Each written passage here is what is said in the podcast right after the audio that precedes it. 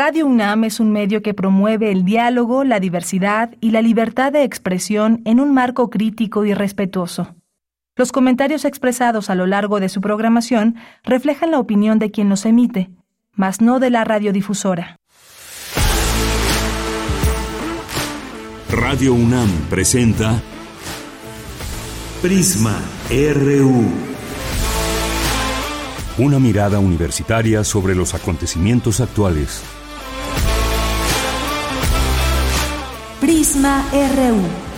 Relatamos al mundo.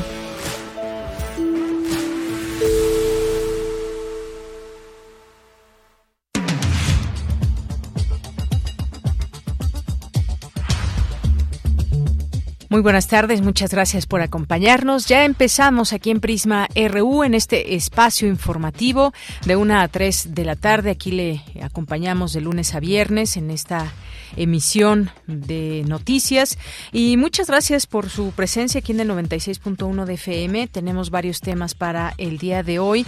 Vamos a platicar sobre pues lo que en el Pleno del Congreso de la Ciudad de México se aprobó, que es eh, esta reforma a la ley de acceso a las mujeres a una vida libre de violencia en la capital y que incluye el concepto de violencia vicaria, quizás ya lo hayan escuchado, es decir, eh, pues esta eh, violencia que ejerce el padre a los hijos para dañar a la madre. Esta es la décima entidad en reconocer dicha figura. Hablaremos con Lucía Núñez, investigadora del, eh, del CIEG, del Centro de Investigaciones de Estudios de Género de la UNAM. Vamos a hablar de esto y vamos a hablar también, tenemos una invitación que nos hará Israel Ugal de Quintana, quien es integrante de Afro-Indoamérica, Red Global Antirracista. Nos va a invitar a un coloquio al cual se pueden apuntar, se pueden registrar ya un coloquio internacional y él ya nos dará los detalles de lo que significa o de lo que se trata más bien este coloquio. Y vamos a tener una, una conversación con la doctora Carola García, directora de la Facultad de Ciencias Políticas y Sociales de la UNAM. Ayer dio a conocer su segundo informe de labores y vamos a tener aquí una entrevista con ella para hablar de lo que ha pasado en este segundo año de labores al frente de Ciencias Políticas. Vamos a tener también, esto ya en nuestra segunda hora, hoy es el Día Internacional de la Lucha contra el SIDA y vamos a platicar con el doctor Roberto Vázquez Campuzano, académico del Departamento de Microbiología y Parasitología de la Facultad de Medicina de la UNAM. Información que también tendremos al respecto, así que pues acompáñenos. Y hoy es jueves, jueves de cine, Cine Maedro con el maestro Carlos Narro, tendremos cultura y más aquí en Prisma RU. Ojalá que nos puedan acompañar a lo largo de estas dos horas y se puedan comunicar, si así lo deciden, si así gustan, a nuestras redes sociales, arroba Prisma RU en Twitter y en Facebook nos encuentran como Prisma RU. A nombre de todo el equipo, soy de Yanira Morán y pues vamos a comenzar desde aquí, relatamos al mundo. Relatamos al mundo. Relatamos al mundo.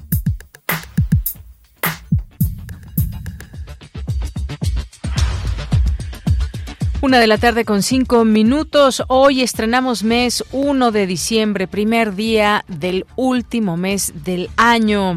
1 de diciembre y pues un saludo a todas las personas que hoy cumplen años. Si alguien está cumpliendo años, muchas felicidades.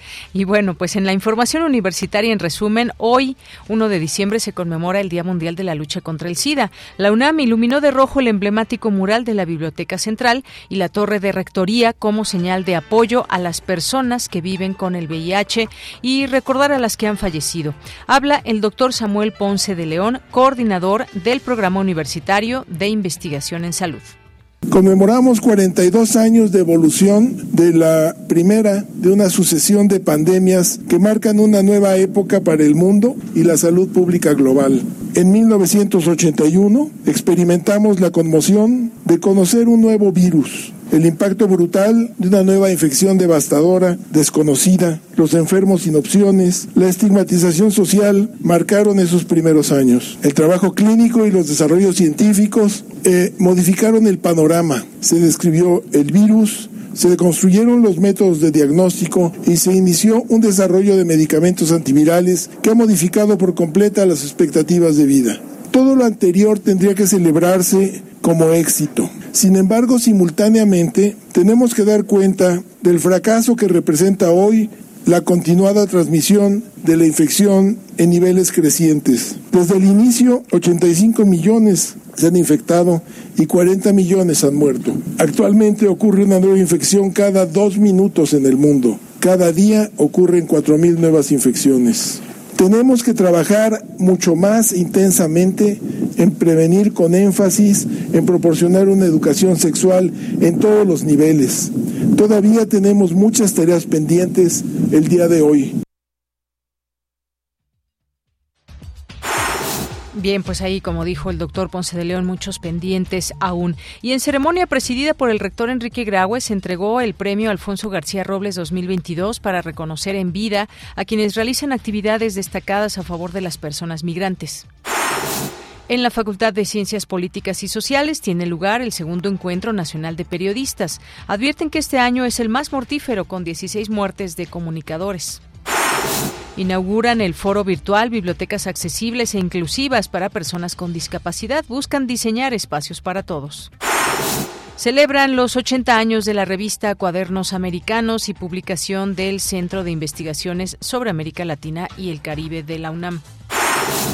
En la información nacional, representantes del sector obrero, empresarial y de gobierno que integran la Comisión Nacional de los Salarios Mínimos alcanzaron un acuerdo por unanimidad para incrementar en 20% el salario mínimo para el próximo año. Con ello, a partir del 1 de enero, el salario mínimo general pasará de 172 pesos con 87 centavos diarios a 207 pesos con 44 centavos, lo que representa un aumento de 1.052 pesos al mes. Escuchemos a Luisa Alcalde, eh, secretaria del Trabajo y Previsión Social en el seno de la Comisión Nacional de Salarios Mínimos, por unanimidad, por consenso entre el sector empresarial, el sector obrero y el gobierno, se decidió y se definió un incremento del 20% al salario mínimo en 2023. También se definió un incremento del 20% en el caso de la zona libre de la frontera norte y por supuesto será pues un mandato obligatorio a partir del primero de enero de 2023. Hay conciencia, hay un compromiso de que podamos llegar al 100% de eh, recuperación en términos reales para el fin de esta administración, entendiendo la importancia que tiene para nuestro país el salario mínimo y dejar atrás una política de contención sostenida que nos llevó a ser uno de los países con los salarios más bajos del mundo. Bien, y ahí, bueno, escuchamos la, la, voz de Luisa María Alcalde. Al respecto, el presidente Andrés Manuel López Obrador afirmó que es histórico y agregó al respecto, el, el, presidente dijo que esto es histórico, este aumento, y agradeció al sector empresarial. Aseguró que con este incremento no hay riesgos de que se dispare la inflación. Salomón Jara toma protesta como gobernador de Oaxaca y advierte que se acabaron los privilegios. Además, planteó una ley de austeridad republicana y reformas para la revocación de mandato. La Fiscalía de la Ciudad de México detuvo en Oaxaca al director responsable de obra del Colegio Enrique Reipsamen, Francisco Arturo Pérez Rodríguez. En este en este en esta escuela hay que recordarlo, en este colegio murieron 19 menores de edad y 7 adultos durante el sismo del 19 de septiembre de 2017.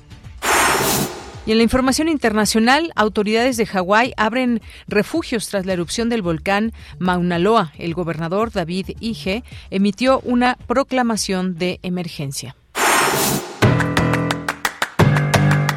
Hoy en la UNAM, ¿qué hacer? ¿Qué escuchar? ¿Y a dónde ir? Hoy es jueves de Gaceta UNAM y en su portada nos presenta el tema Pinocho y del Toro en la UNAM. La película del cineasta mexicano, honoris causa por la máxima casa de estudios, es exhibida en la Sala Julio Bracho del Centro Cultural Universitario, el Cinematógrafo del Chopo, Casa del Lago y en la FESA Catlán. Consulta la programación completa de las funciones en el sitio oficial y las redes sociales de la Filmoteca de la UNAM. Además, en el marco del Día Mundial de Lucha contra el SIDA, la Gaceta de la UNAM nos presenta el trabajo periodístico El VIH es manejable y puede controlarse, donde conocerás cómo esto es posible siempre siempre y cuando la adherencia al tratamiento sea estricta. Consulta la Gaceta de la UNAM de hoy jueves, primero de diciembre, disponible en el sitio oficial www.gaceta.unam.mx. Recuerda que de lunes a viernes, Escaparate 961 te espera con lo mejor de las actividades de la Feria Internacional del Libro de Guadalajara, con entrevistas a diversos autores, editorialistas y organizadores de las diferentes actividades de dicha feria. No te pierdas los detalles del día a día de este encuentro literario y sintoniza de lunes a viernes, en punto de las 17 horas, Escaparate 961 por la frecuencia universitaria de Radio UNAM 96.1 de FM. En el marco del Día Mundial contra el SIDA, te recomendamos la exposición virtual Expediente Cero Positivo, Derivas Visuales sobre el VIH en México, que ofrece un primer panorama de la producción en torno a la emergencia del VIH que ha realizado el Centro de Documentación del Museo Universitario Arte Contemporáneo en su propósito de coleccionar la producción visual generada por la conjunción de arte y activismo en México. La exposición virtual Expediente Cero Positivo, Derivas Visuales sobre el VIH en México se encuentra disponible en el sitio oficial muac.unam.mx. Recuerda que en los museos universitarios es indispensable el uso de cubrebocas.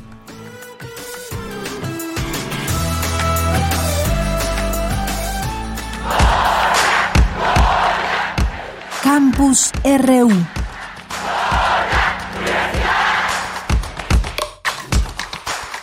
Una de la tarde con 13 minutos. Entramos a nuestro campus universitario de este día. Preside el rector Enrique Graue la ceremonia de entrega del premio Alfonso García Robles 2022. Mi compañera Virginia Sánchez nos tiene la información. Vicky, buenas tardes. Hola, ¿qué tal, Lidia? Muy buenas tardes a ti al auditorio de Prisma RU. Pues este premio, recuerda que se entrega en honor de Alfonso García Robles, quien fue premio Nobel de la Paz 1982 por promover el desarme nuclear en América Latina y pues por ello desde febrero de 2017 la UNAM ha instaurado este premio para reconocer a quienes han realizado un trabajo y acciones trascendentales a favor de las personas migrantes. Y durante la ceremonia de entrega de este premio 2022, que estuvo presidida por el rector Enrique de y quien estuvo acompañado por integrantes de las juntas de gobierno y de patrono, así como de autoridades universitarias, el secretario general de la UNAM, Leonardo Lomelí Vanega señaló que la migración reconoce múltiples orígenes y que hay que recordar que también constituye la base a partir de la cual se han constituido múltiples países. Por ello dijo la necesidad de defender los derechos humanos de quienes migran y reconocer el trabajo de quienes lo hacen esta defensa. Escuchémoslo. La Universidad Nacional Autónoma de México reconoce en las trayectorias y en la dedicación de las nueve personalidades, instituciones y organizaciones que hoy reciben el reconocimiento Alfonso García Robles 2022, la valentía, el coraje, el esfuerzo en la defensa de los derechos humanos de este sector tan vulnerable de la población mundial y convoca nuevamente a toda la sociedad, por supuesto a todos los gobiernos, eh, a que cerremos filas en la defensa y protección de los derechos de los migrantes. Y bueno, pues el premio Alfonso García Robles 2022 se otorgó a Alma Anaya, a Sadot Azúa, a César Espinosa, al Instituto Federal de Defensoría Pública, al Instituto para las Mujeres en la Migración, a Jaime Lucero, a la Organización Latina de Trans en Texas, a Raquel Rubio Goldsmith y a la organización Shalom Aleikum Jewish Aid for Refuge y en representación de las y los galardonados con este premio, tuvo la palabra precisamente Raquel Rubio Goldsmith, quien aseguró que la violación más intensa que existe es contra el derecho a la vida, como la que genera la política migratoria norteamericana, que tiene una visión que no apoya los derechos de movilidad de las personas. Por ello dijo la importancia de terminar con esta violación humana. Escuchémosla tenemos nosotros, nos pusimos de acuerdo en tomar esta lucha para terminar ese obstáculo, esa violación al derecho de las personas de movilidad. Tienen el derecho de ir, se puede hacer en una forma razonable, se puede hacer en una forma en que todos puedan moverse en la forma que desean. Se pueden quedar o pueden ir a donde quieran. Y eso se puede organizar. Es algo que está dentro de nuestro poder. En tanto, Natzaí Sandoval Ballesteros, titular del Instituto Federal de Defensoría Pública, que también recibió este premio, aseguró que la migración, la movilidad, no se va a detener porque no es un delito, sino un derecho humano. De ella, este es el reporte. Vicky, muchas gracias y muy buenas tardes. Buenas tardes.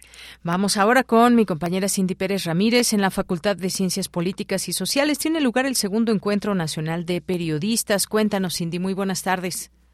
¿Qué tal, Deyanira? Muy buenas tardes. Es un gusto saludarte a ti y a todo el auditorio. México es uno de los países del mundo más peligrosos para el ejercicio del periodismo, por delante de países en guerra como Ucrania, ocho casos, o Yemen, tres casos. Ante este panorama se organizó el segundo encuentro nacional de periodistas en la Facultad de Ciencias Políticas y Sociales, convocado por familiares de periodistas asesinados, periodistas desplazados, independientes y de medios de comunicación nacionales.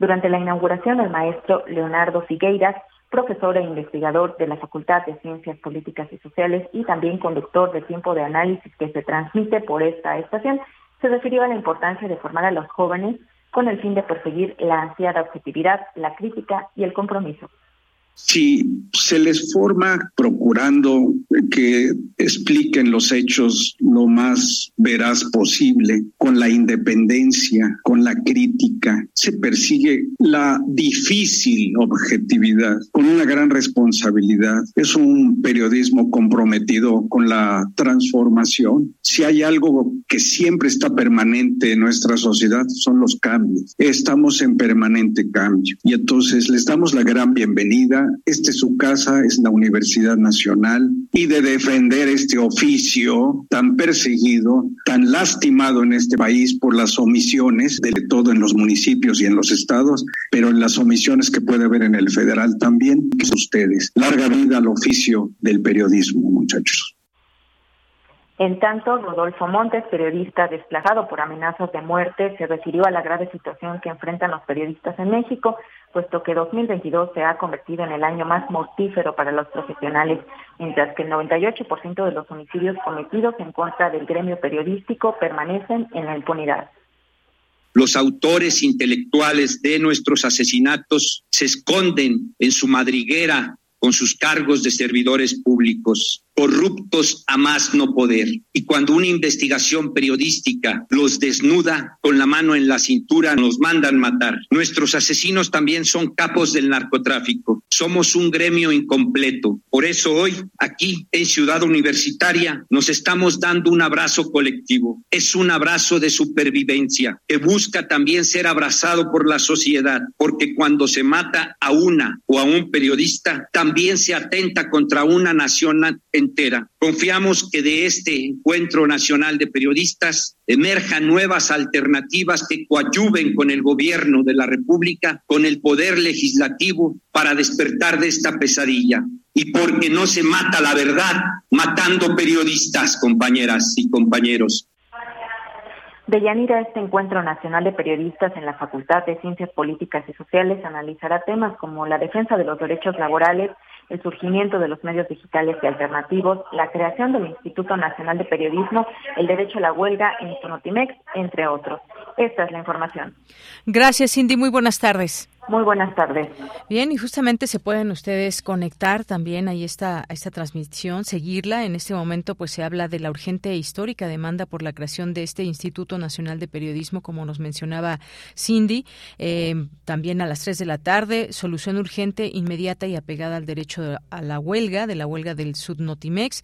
Y a las 5 de la tarde están familiares, estarán familiares de periodistas asesinados, casos de impunidad y periodismo bajo asedio, en donde modera Alejandro Meléndez y entre otras personas va a estar Griselda Triana, que pues como sabemos es viuda de Javier Valdés, entre otras personas que también han sido eh, pues son, familiares y que piden justicia en este en este sentido. Y continúa ah, para el día de mañana donde habrá distintas discusiones como el periodismo en la polarización, los retos de una prensa crítica y no alineada. Ahí estaremos con Temoris Greco, eh, Luisa Cantú e Ingrid Urgelles. Y habrá otros temas hasta las 2 de la tarde, así que sigan este encuentro, segundo encuentro nacional de periodistas. Vamos ahora con Dulce García. Inauguran el foro virtual Bibliotecas Accesibles e Inclusivas para Personas con Discapacidad. Adelante, Dulce. Así es, Deyanira, muy buenas tardes. Aquí en el auditorio. Deyanira, la Dirección General de Bibliotecas y Servicios Digitales de Información de la UNAM llevó a cabo el segundo foro virtual Bibliotecas Accesibles e Inclusivas para Personas con Discapacidad, con la intención de acercar a estas comunidades no solo los libros, sino también los espacios, las colecciones y los servicios. Así lo dijo la doctora Elsa Margarita Ramírez Leiva, directora general de Bibliotecas y Servicios de Información de la UNAM, al participar en la inauguración de este acto, en donde añadió que también se busca conocer nuevas experiencias para la gestión de estas bibliotecas. Vamos a escuchar. Del derecho, más bien, al acceso a la información y a los servicios, se incluyó en el manifiesto de 1995 de, sobre las bibliotecas públicas, pero esto es, esto es también em, pertinente a todas las bibliotecas eh, y es un, es, un, es un manifiesto que generó la UNESCO eh, con la Asociación de Bibliotecarios, la Federación Internacional de Asociaciones de Bibliotecarios, y emite una nueva declaración que la biblioteca debe prestar servicio sobre la base de igualdad de acceso para todas las personas, sin tener en cuenta edad, etnia, sexo, discapacidad, religión, nacionalidad, idioma u otra condición de vida o situación social. Y bueno, Deyanira también estuvo presente en este acto el doctor Luis Raúl González Pérez, coordinador del Programa Universitario de Derechos Humanos. Él dijo que este foro invita a reflexionar sobre la utilidad y pertinencia de los modelos más tradicionales de las bibliotecas frente a las necesidades de sus usuarios. Vamos a escuchar. Incluir la accesibilidad y la inclusividad como premisa de la actividad en las bibliotecas implica propiciar en las mismas una evolución respecto de la concepción y papel que tradicionalmente habían tenido y desempeñado, para trascender la idea elemental de ser un centro de acopio de información, donde lo más relevante eran los acervos físicos y su consulta directa, a efecto de llegar a un modelo donde ese acopio de información es tan solo el primer eslabón de una cadena que buscaría hacer disponibles la mayor cantidad de esos contenidos en formatos que permitan o faciliten su consulta para el mayor número de personas, tanto al interior como al exterior de las propias bibliotecas. Deyanira, a través de este foro se busca intercambiar propuestas y alternativas interdisciplinarias para mejorar los servicios de las bibliotecas y cumplir con el compromiso de inclusión que éstas tienen. Esta es la información. Bien, pues muchas gracias. Gracias, Dulce. Buenas tardes. Gracias a ti. Muy buenas tardes. Continuamos. Queremos escuchar tu voz. Síguenos en nuestras redes sociales. En Facebook como Prisma RU y en Twitter como arroba PrismaRU. Una de la tarde con 24 minutos. Le doy la bienvenida a Lucía Núñez, quien es investigadora de tiempo completo en el Centro de Investigaciones y Estudios de Género de la UNAM, el CIEG. Es doctora en Ciencias Sociales en la línea de investigación Mujer y Relaciones de Género, maestra en Criminología y licenciada en Derecho. Sus líneas de investigación, feminismos jurídicos, violencias de género en contra de las mujeres y derechos humanos de las mujeres. ¿Qué tal, Lucía? Muy buenas tardes. Hola, muy buenas tardes, Yanira, y buenas tardes a quienes nos escuchan en tu auditorio. Gracias, Lucía. Pues el Pleno del Congreso de la Ciudad de México hace unos días aprobó, con 43 votos a favor, cero en contra y cero abstenciones, la reforma a la Ley de Acceso a las Mujeres a una vida libre de violencia de la capital, que incluye el concepto de violencia vicaria, eh, que este concepto pues se refiere al que ejerce el padre a los hijos, las hijas para dañar a la madre. Pues qué te parece este este punto en particular para pues seguir intentando cerrar la, la puerta a la violencia contra las mujeres? Bueno, esto es una lucha que ya se ha venido dando de tiempo, ¿no? Por varios colectivos de mujeres que han descrito este tipo de violencia y cuya participación en la elaboración de la definición que ahora se maneja como eh, un tipo de violencia en la Ley General de Acceso a las Mujeres a una vida libre de violencia, pues es importante, ¿no? También eh, es importante porque ya venían luchando de tiempo y que les hayan escuchado las y los legisladores.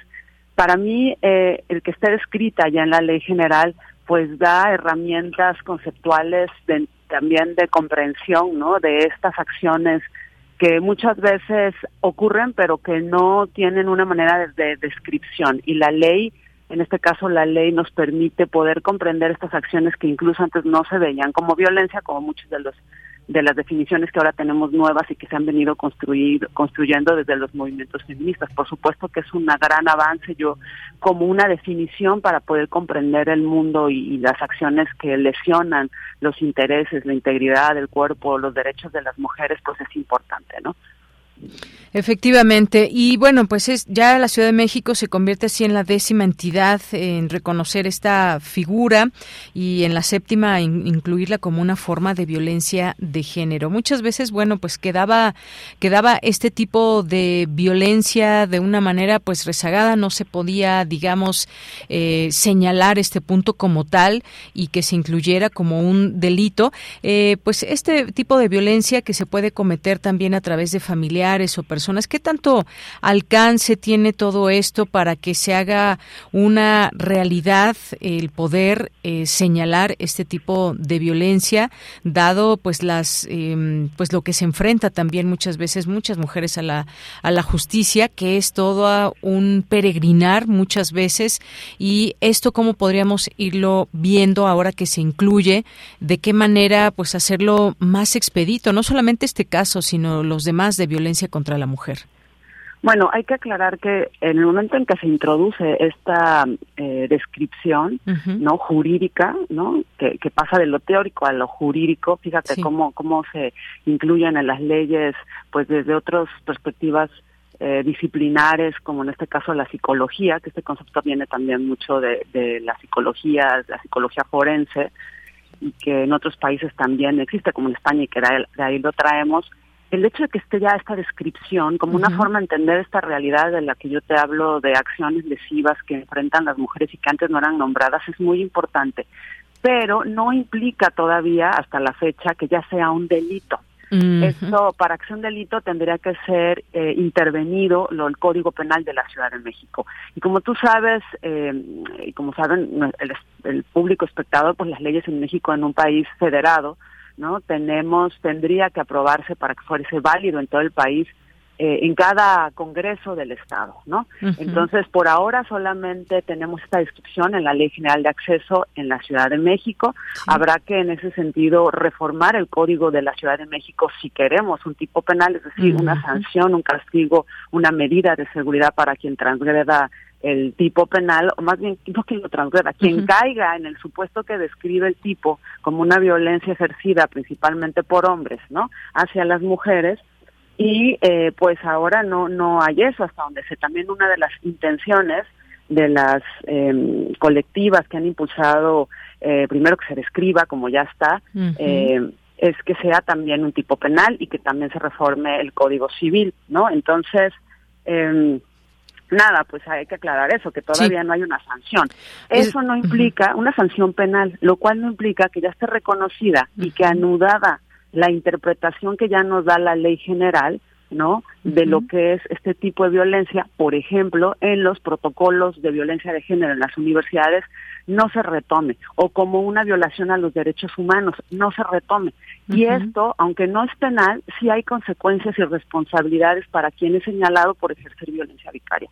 Lo que quiero decir es que no todo tiene que ser penal. Ah, si las mujeres que han eh, postulado porque se inserten en lo jurídico, lo jurídico no se reduce a lo penal y hay otros ámbitos.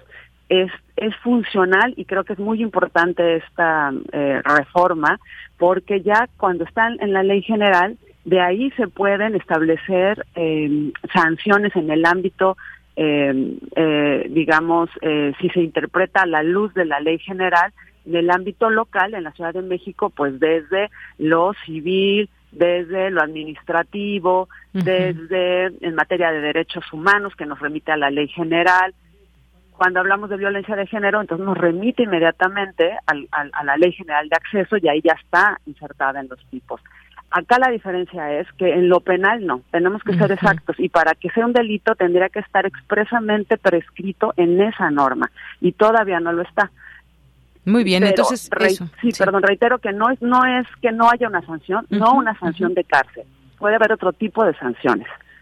Muy bien, eso es importante mencionarlo. No es eh, no está reconocido como tal como un delito, sino que esta figura ya entra, digamos, en esta forma de violencia, como una forma de violencia de género. Ahora bien, para ir entendiendo esto, estábamos diciendo al inicio que, pues, esto, eh, la violencia vicaria es la que se ejerce del padre a las hijas, a los hijos para dañar a la madre. Esto incluye y pasa también por el tema de las pensiones, ¿o no? Eh, sí, totalmente. Digamos, una de las cuestiones de las que más se quejan es que además no les niegan que tengan. Una de las frecuentes acciones que constituye este tipo de violencia es que les niegan ver a los hijos, ¿no? Y además tampoco, eh, pues, proporcionan o dan la, la, la pensión que corresponde, o incluso, pues, la pelean en el ámbito jurídico para para mm, eh, para quitar la guarda y custodia y en ese sentido no dar una pensión. Ahora, acá también es importante puntualizar que eh, la definición legal de la Gaceta, o que fue publicada en la Gaceta en días pasados de la Ciudad de México, nos define no al padre solamente, sino que es un tipo penal, un tipo penal, perdón, una descripción mucho más amplia. Este, que tiene que ver con una violencia ejercida o una acción eh, u omisión que se comete principalmente por hombres que hayan tenido alguna relación de matrimonio o concubinato ¿no? Y que a través de la retención, sustracción, maltrato, amenaza, puesto en peligro de y, y, como yo te decía, que promueven mecanismos jurídicos para retrasar, obstaculizar o para quitar a los hijos que limiten la convivencia de, de, de la madre con los hijos, ¿no? Para manipularla y, y, controlarla, entendiendo como la paternidad no solamente en el sentido restrictivo de, de los hijos de sangre, ¿no? También aplica para para eso, de acuerdo con esta definición. Bien. Y bueno, como bien decías, Lucía, este ha sido un trabajo de muchos años y bueno, quien presentó este dictamen fue la diputada de Morena, Ana Francis López, quien es presidenta de la Comisión de Género, pero también dijo que para llegar a este momento se realizaron pues muchas entrevistas, conversatorios, se trabajó de la mano con asociaciones feministas justamente que ya venían empujando este tema desde mucho tiempo atrás, madres de el Frente Nacional contra la Violencia Vicaria, Madres Unidas, la Alianza de Madres Protectoras, Madres Exigiendo Justicia, es decir, esa esta era una demanda que pues ahora sí que ya se ya se le debía a, las mujeres, que se tardó quizás un poco en entrar a esta eh, figura como tal, donde ya se reconoce esta situación como una violencia. Sí, digamos esto, como yo te decía, además es un movimiento no local solamente. Esta problemática digamos, creo que el primer antecedente, como yo te decía, fue en España, a través de un caso donde precisamente cuando tenían las visitas, el padre, eh, que ya venía violentando a la madre a través de los hijos, es precisamente la idea de vicaria, ¿no? Como sustituir un lugar por otro. Eh, eh, y acabó, pues sí, eliminando, exterminando, acabando con la vida de, su hijo para dañar a, la, a la, a la ex esposa, o estaban en proceso de separación y allá fue el primer lugar donde se definió esta este tipo de violencia y también por movimientos de mujeres, ¿no? Que se unieron en contra de esta justicia y para describir lo que les pasaba. Entonces esto ha venido también eh, sucediendo en otros países, ¿no? Como el nuestro, que, estamos, que se está generando este movimiento de mujeres víctimas de este tipo de, violencia, que ahora nombramos como este tipo de violencia de, género, y ha estado extendiéndose a otros estados de la República, como tú bien decías, ya son 10 y poco a poco a partir de las de los impulsos y de la política del movimiento de mujeres que han sufrido y han vivido este tipo de, de acciones, pues han venido cambiando y transformando las legislaciones, ¿no? Habrá que ver qué, qué estrategia, porque desde mi punto de vista la estrategia jurídico-penal, es decir, lo punitivo y en cuanto a medidas de cárcel, no es exitosa, ¿no? Da mucha popularidad, o como llamamos, existe mucho populismo punitivo, como si con un tipo penal se lograra inhibir o prevenir este tipo de conductas.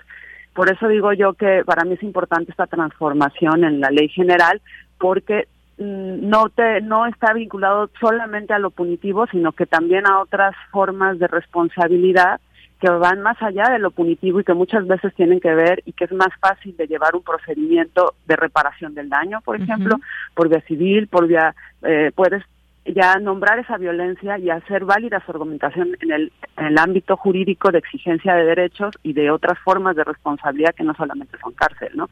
Una sanción en el ámbito universitario eh, y disciplinario también, ¿no? Ya puede haber eso si es un trabajador y son una pareja trabajadora, digamos, no sé, creo que, que ya tener la definición es muy muy muy provechoso.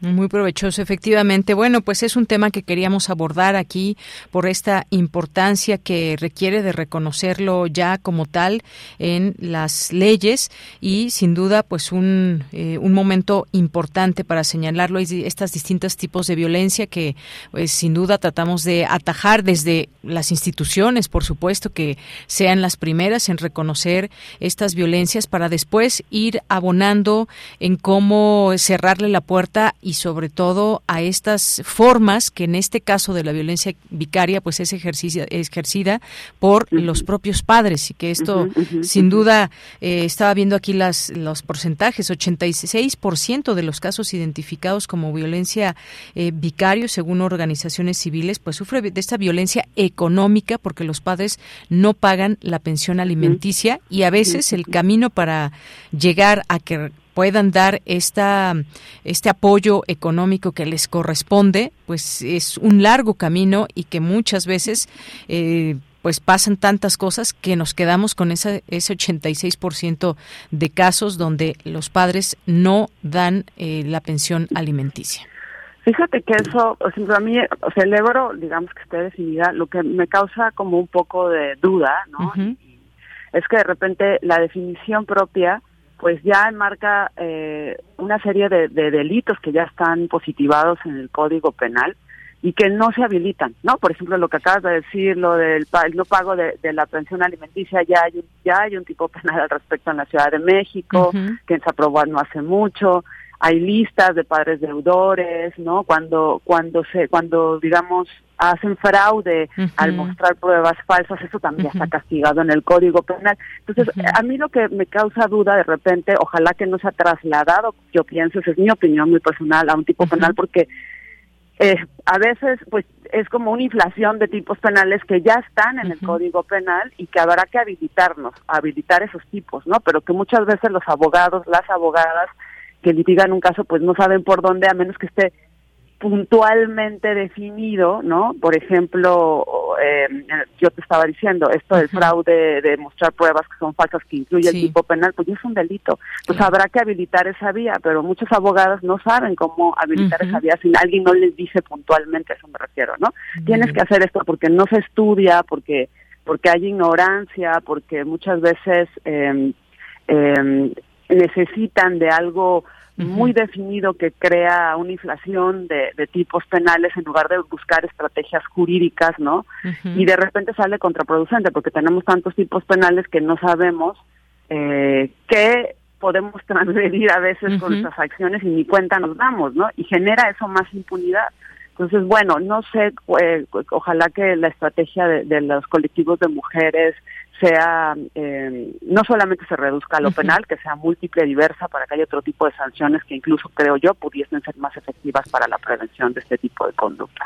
Claro, pues muchas gracias Lucía. Solamente cierro con estos datos. Además, 88% de los agresores iniciaron trámites legales contra las víctimas, en la mayor parte con delitos inventados, parte de lo que nos comentabas. 71% sufre de violencia institucional, 80% de las niñas y niños sustraídos cambian de, eh, de entidad o residencia, lo que hace más complejos los casos y 9 de cada 10 agresores tienen formas de bloquear los procesos legales de la víctima. Esta es la realidad. Vamos a ver ya incluido esta figura, cómo van cambiando, esperemos las cosas. Muchas gracias, Lucía. Muchas gracias a ti. Hasta luego, buenas tardes. Hasta luego, buenas tardes. Bien, pues Lucía Núñez es investigadora de tiempo completo del CIEG, del Centro de Investigaciones y Estudios de Género de la UNAM. Relatamos al mundo. Relatamos al mundo. Bien, y tenemos una invitación que nos va a hacer Israel Ugalde Quintana, integrante de Afro-Indoamérica, Red Global Antirracista, quien saludo con mucho gusto en este espacio de Prisma RU de Radio UNAM. Israel, muy buenas tardes. Muy buenas tardes, Deyanira. Muy buenas tardes a los radioescuchas y aquí estamos para invitarlos al decimocuarto Coloquio Internacional Afro-Indoamérica. Muy bien, pues cuéntanos de qué se trata, quiénes pueden participar, cómo inscribirse, cuándo comienza. Danos todos los detalles, por favor, Israel. Claro, claro. Mira, este, eh, esta decimacuarta edición del Coloquio Internacional Afro-Indoamérica lo hemos titulado Racismo, Políticas Migratorias, Megaproyectos y otras afrentas de los pueblos de Afro-Indoamérica. Eh, este coloquio inicia el próximo lunes 5 de diciembre y termina el 9 de viernes 9 de diciembre eh, eh, con dos sedes eh, para este evento. Mira, les platico rápidamente. Desde el lunes 5 al miércoles 7 de diciembre se realizará en el aula magna de la Facultad de Filosofía y Letras de nuestra universidad. del jueves eh, 8 al viernes 9 de diciembre eh, se realizará en la sala Cuicacali de la Universidad Autónoma Metropolitana, Unidad Iztapalapa. Eh, mira, contextualizo un poco eh, este decimocuarto coloquio internacional. Mira, justamente ya llevamos 14 eventos de esta naturaleza. Este, llevamos, el proyecto lleva más o menos poco más de 15 años trabajando, bajo la iniciativa del doctor Jesús Jesús Serna Morena, Moreno, perdón. eh, él actualmente ya es profesor investigador jubilado, eh, adscrito al Centro de Investigaciones sobre América Latina y el Caribe de la UNAM. Entonces, desde hace 15, poco más de 15 años, el doctor Serna inició este proyecto con un conjunto de estudiantes interesados eh, en, las, en las temáticas y las problemáticas relacionadas con las poblaciones afrodescendientes y, e indígenas de nuestra América, ¿no? Eh, básicamente bajo esta inquietud, pues se siguió trabajando y se sigue trabajando actualmente con seminarios, con, con, conversatorios y al final del año con el coloquio anual, anual ¿no? Eh, eh, básicamente pues hay varias eh, temáticas dentro de este coloquio, este, desde luego la historia de estos pueblos y comunidades afrodescendientes e indígenas, hasta, hasta cuestiones como el reconocimiento constitucional que hace unos un par de años, en, el 2019 se dio a las comunidades afromexicanas, eh, y eso a nivel nacional y se expande a nivel eh, continental si queremos, este nos visitan investigadores de, diferentes regiones del mundo, o sea, de América Latina, el Caribe, incluso de África, ¿no? Vienen eh, ponentes de África y de Argentina, de Cuba, este, etcétera, ¿no? De Estados Unidos, ¿no?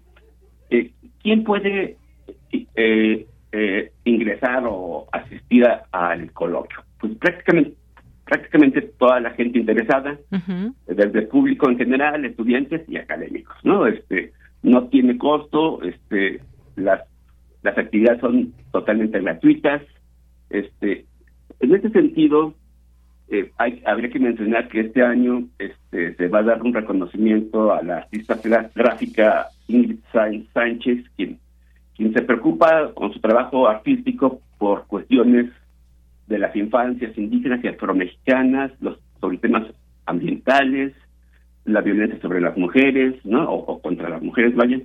Eh, ella radica en la ciudad de Pinotepa Nacional, eh, allá en la costa chica. Entonces, ella es una artista que se ha preocupado por esas temáticas, se ha vinculado con los temas indígenas y, y afromexicanos en su, en su arte, en su trabajo, y hay otros temas importantes también, o sea, como conferencias. Ah, bueno, perdón, y además de esta exposición que nos va a brindar Ingrid Sainz, eh, también nos va a eh, impartir una, este, una conferencia magistral junto con otros ponentes como de Costa Rica, este, el doctor Quinn Duncan, este, eh, y Alicia Castañe, Castellanos, etcétera, ¿no? Entonces, básicamente, es un poco el panorama de lo que de las actividades que se realizarán en este decimocuarto coloquio internacional Afro-Indoamérica. ¿no? Muy bien. ¿Cómo se pueden inscribir las personas? ¿A qué página? ¿A dónde los dirigimos, Israel? Mira, pueden llegar directamente a las instalaciones de la Facultad de Filosofía y Letras, previamente unos 15 minutos antes. Este, ahí va a haber una mesa de registro. Eh, este lunes empieza, la, inauguración empieza a las 9.45 de la mañana. este Y de martes a viernes a las 10 de la mañana empiezan las actividades y normalmente andamos terminando entre 7 y media a 8 de la noche. Muy bien. Este, sí. Bueno, pues ahí les dejamos esta, esta información, lo vamos a compartir también en nuestras redes sociales.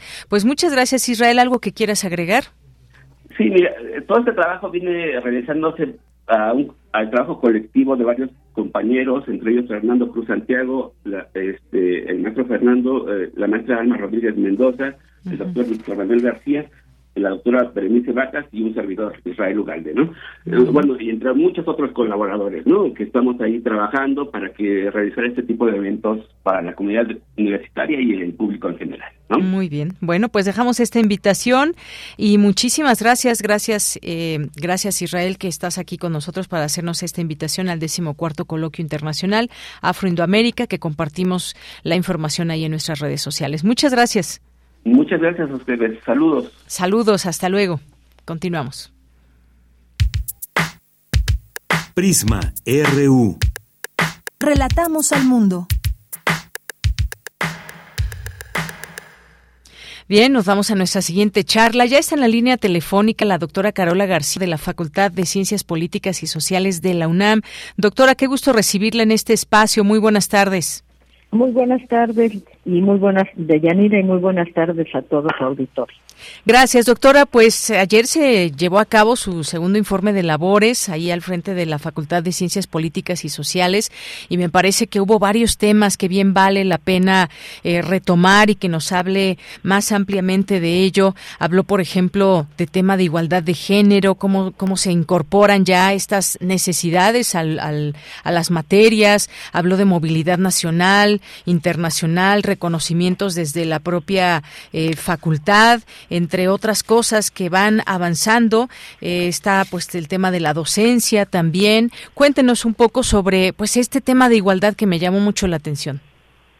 Bueno, eh, desde que desde que iniciamos con este encargo en la dirección de la Facultad de Ciencias Políticas y Sociales, pues uno de los puntos centrales que planteamos como atendibles y que son muy necesarios y que es toda una cuestión en la que tenemos que avanzar como universidad y como sociedad, pues es el tema de la igualdad de género. Entonces, eh, a partir de las justas demandas que, que se plantearon por parte de las alumnas, eh, nosotras abrimos una asignatura que se llama Violencia contra las Mujeres, Genealogía, Actualidad y Resistencia, se empezó desde 2020, en el semestre 2020, con la generación que, ingresó como una asignatura optativa.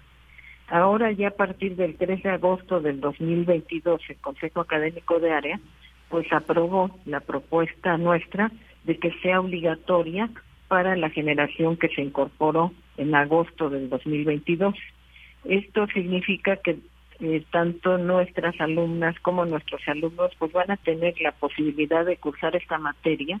Y no solamente es cursarla porque sí, sino es un aprendizaje para entender la igualdad de género, los derechos humanos y que tenemos que ir cambiando eh, comportamientos, ir teniendo una nueva cultura relativa a reconocer los problemas y que contribuyan a erradicar la violencia dentro de las aulas, dentro de nuestra universidad, pero que también impacten a nivel de las familias y del entorno de los estudiantes. Este es un esfuerzo que tenemos que atender no solamente como universidad, sino como sociedad en el caso de, de nuestro país, ¿no?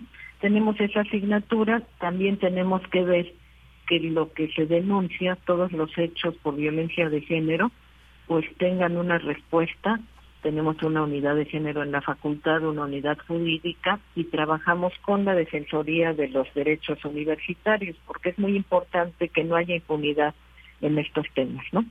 Eh, la apuesta es mucho más, más que por la denuncia, ojalá no recibiéramos denuncias, pero hay que atenderlas, pero es ir cambiando gradualmente estereotipos, formas de pensamiento, eh, pues cuestiones ya muy arraigadas en el tema de género, eh, en una sociedad además como la nuestra, que es bastante machista, pues ir modificando esto en una idea de que esto se puede hacer a largo plazo. Y además de esta asignatura que es obligatoria como requisito de permanencia, eh, pues también tenemos 12 asignaturas relacionadas con, con temáticas de género, porque es muy importante impulsar esta, esta nueva cultura. Bien, por supuesto, pues muy importante esto que se mencionó, pero hubo otros temas también, doctora, que usted abarcó en este informe de labores.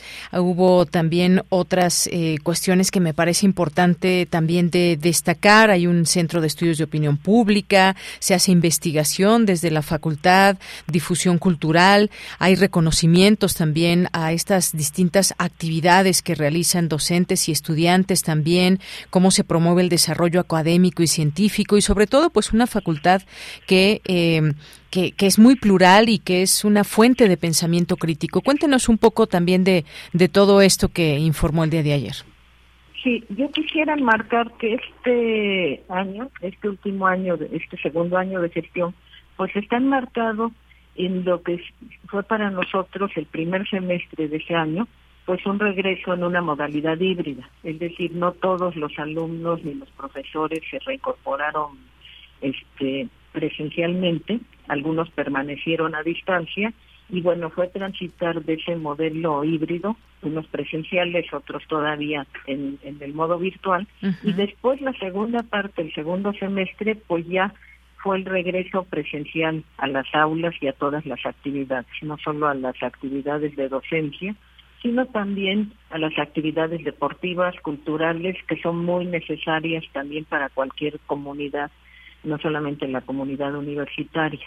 Este regreso, pues, es un esfuerzo de todas las quienes integramos la comunidad de la Facultad de Ciencias Políticas y justamente muestra lo vigorosa de esta facultad y el interés que se tuvo para continuar con las tareas de docencia, de investigación, de difusión dentro de la facultad y que fue pues especialmente ya la reincorporación presencial pues fue un motivo de alegría para todos, fundamentalmente para los alumnos que habían estado dos años en la virtualidad y que no conocían lo que es pisar la universidad, lo que es sentir la universidad ya dentro del campus, con todo lo que esto implica hasta como proceso de socialización y también da cuenta de un trabajo que no se detuvo. Hay muchas publicaciones, hay este investigación, nosotros somos una facultad, no un instituto, pero se produce mucha investigación que se aplica a la docencia. Entonces tenemos pues un número importante de proyectos, los que aquí en la UNAM se conocen como PAPIMES, PAPIT, tenemos también dos proyectos con ACIT, y, y bueno, un, no, no solamente es la docencia, la docencia pues hemos estado buscando las condiciones para recuperar a los alumnos que tuvieron algún rezago en la pandemia. Tenemos un programa de recuperación y también los cursos intersemestrales que sirven para esto. Y bueno, eh, toda esta actividad docente y de investigación pues se traduce en reconocimientos a, pues a docentes de nuestra comunidad y también alumnos. Este año pues la dos este doctores de nuestro Centro de Relaciones Internacionales, una de ellas la doctora Cristina Rosas, pues se hizo acreedora al Premio Universidad Nacional en Docencia en Ciencias Sociales.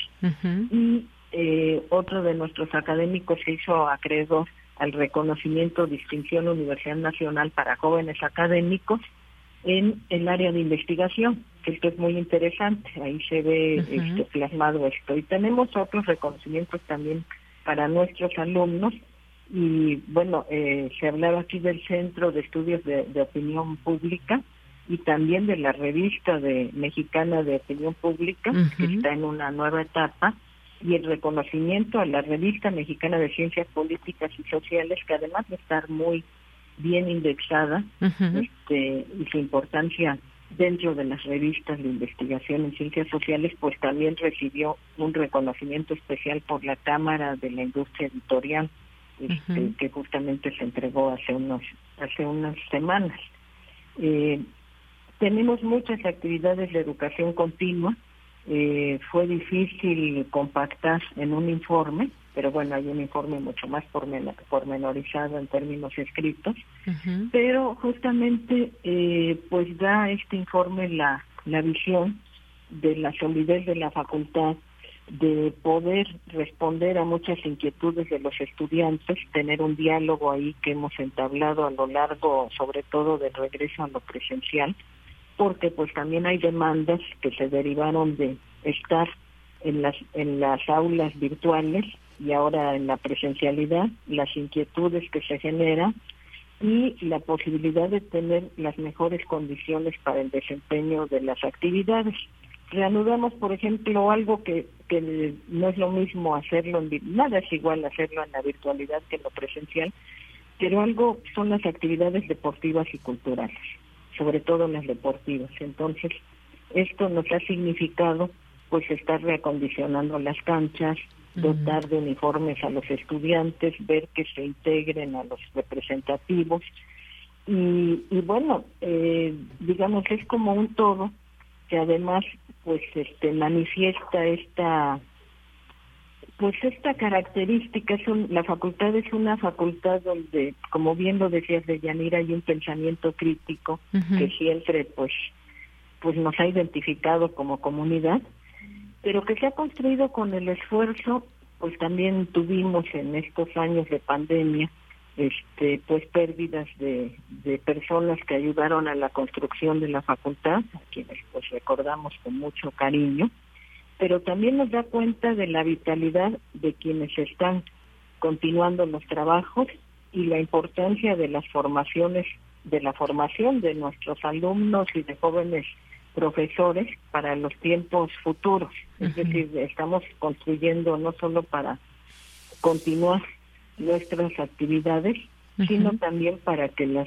la facultad salga muy fortalecida. Y creo que eso es muy importante, este, el retomar el sentido de comunidad con todo lo que implica la presencialidad, el regreso a nuestras instalaciones. También tenemos dentro, que se esbozó dentro del plan de trabajo al, iniciar la gestión de la dirección, pues que, este, que esta sea una comunidad sustentable, nosotros estamos en medio de la reserva ecológica de la universidad y pues eh, somos ciencias sociales, pero las ciencias sociales tenemos mucho que ver con el cuidado del medio ambiente y pues tenemos que empezar por nuestro entorno. Ahí en un programa también en conjunto con la COUS de nuestra universidad, pues estamos viendo los bebederos, la creación de un humedal, el respeto también por nuestro entorno natural, el cuidado de los recursos este acuíferos y de, y de y que esto también tiene mucho que ver con inculcarlo en las nuevas generaciones de, de nuestras alumnas y alumnos. Muy bien, bueno, pues muchas cosas, eh, doctora, que se han realizado y que estarán también ya en planes próximos. Y pues de ahí, sin duda, pues eh, los sociólogos, politólogos, internacionalistas, comunicólogos, periodistas, por supuesto también administradores públicos que puedan salir con estas bases importantes para desarrollar en un eh, en un futuro, pues la labor profesional en cada una de sus áreas, destacar ahí, como usted bien mencionaba, la labor de la docencia, de los propios alumnos, las oportunidades que se puedan tener, el reconocimiento hacia ellas y ellos y bueno, esta parte de igualdad de género a la que se puso también un énfasis importante. Pues gracias, doctora, por eh, permitirnos conocer un poco más a detalle sobre este segundo informe de labores ahí al frente de esta facultad. Muchísimas gracias. Pues muchísimas gracias, Deyanira, por la entrevista y bueno, un saludo a todo el público de Radio UNAM. Gracias, doctora. Hasta luego. Hasta luego. Muy buenas tardes. Gracias a la doctora Carola García, directora de la Facultad de Ciencias Políticas y Sociales de la UNAM. Vamos a hacer un corte, ya son las 2 de la tarde en punto. Regresamos a la segunda hora de Prisma RU. Tu opinión es muy importante. Escríbenos al correo electrónico prisma.radiounam@gmail.com.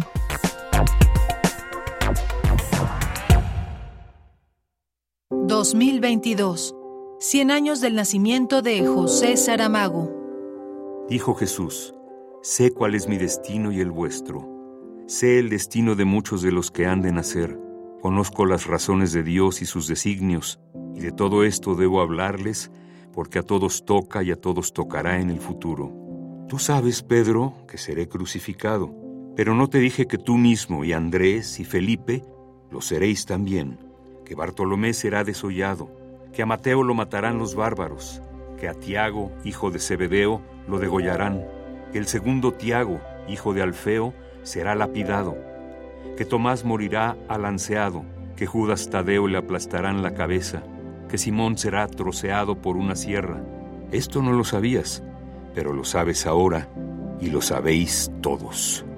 José Saramago, 96.1 FM, Radio UNAM, Experiencia Sonora. Aire recibes, metal vibrante, brisa que orienta a los extraviados y estremece a los amorosos. La música para trompeta, salsa, jazz, balada, está en Viento de bronce.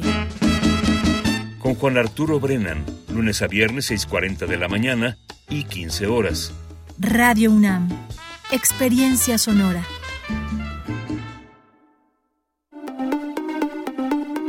Entre acciones y reacciones, seguimos luchando contra el cambio climático y la destrucción del ambiente. Habitare.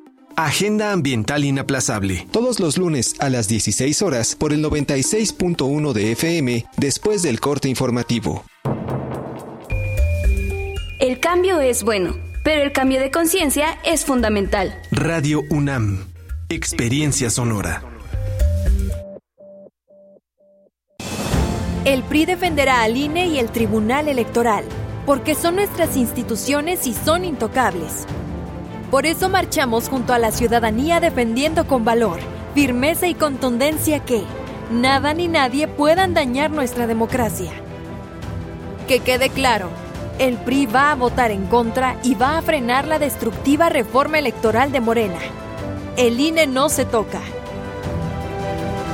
PRI. De la colección de ficción sonora de Radio UNAM, Memoria del Mundo de México de la UNESCO 2021. Este mes te ofrecemos una selección de la serie Sherlock Holmes, adaptación de la obra de Sir Arthur Conan Doyle. El doctor Watson, recién llegado a Londres de la guerra de Afganistán, busca a alguien con quien compartir un departamento. Así conoce a Sherlock Holmes y de inmediato inician las aventuras en su compañía. Soy aficionado a la deducción. Y las teorías que hay sustento son tan prácticas que de ellas depende el pan y el queso que me como. ¿Cómo es eso? Porque tengo una profesión muy mía. Me imagino que soy el único en el mundo que la profesa. Soy detective consultor. Todos los sábados de diciembre a las 20 horas por el 96.1 de FM y en www.radio.unam.mx. Radio UNAM, Experiencia Sonora. Tu opinión es muy importante. Escríbenos al correo electrónico prisma.radiounam@gmail.com.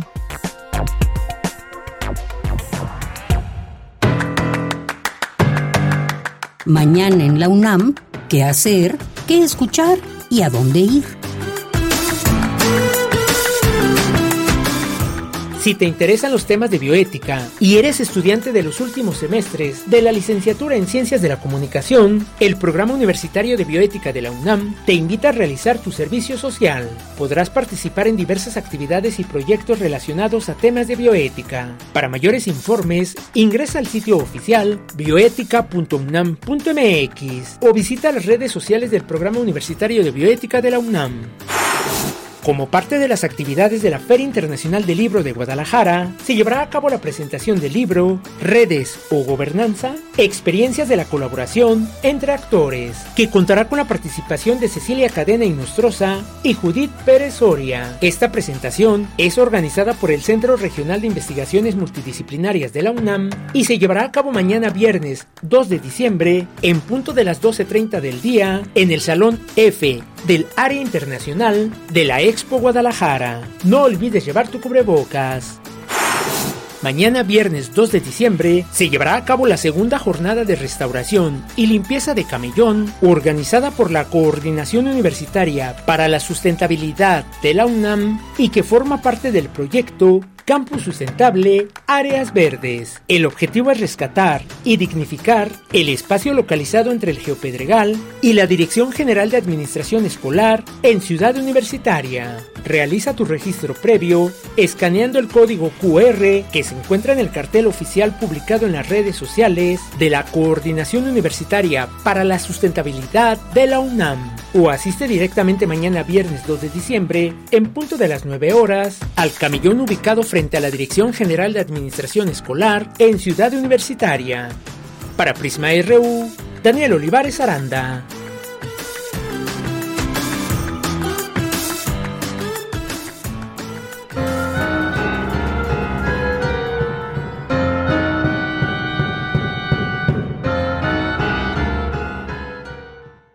Hola, ¿cómo están amigos de Radio UNAM?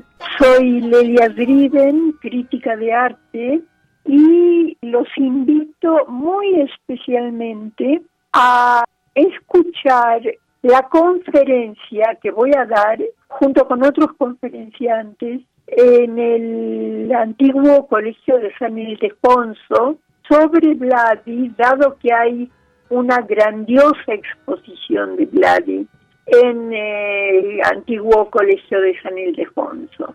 En estos momentos y va a estar hasta abril.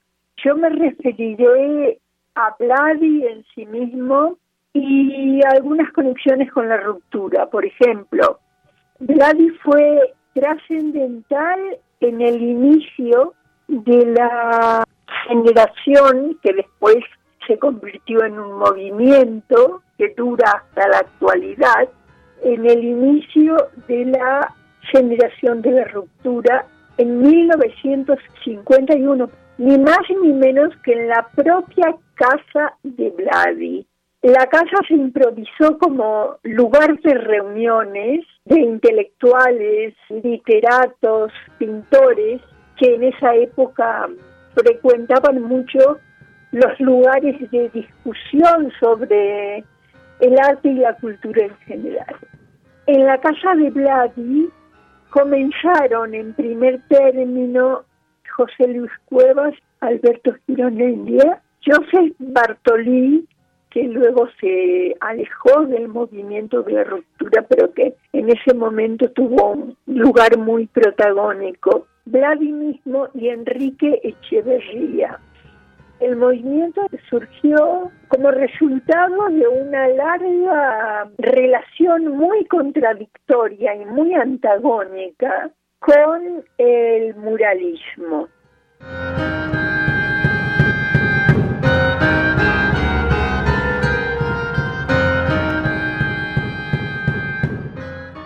Amigos, con todo esto que les estoy platicando, seguramente estarán muy interesados en acudir al antiguo Colegio de San Ildefonso porque hoy jueves voy a dictar una conferencia junto con otras personas sobre estos hechos y muchos más referidos a Vladi y también a la ruptura. Así que los espero con muchísimo gusto en el antiguo Colegio de San Ildefonso. A las 5 de la tarde será mi conferencia hasta muy prontito o hasta más vernos. Adiós.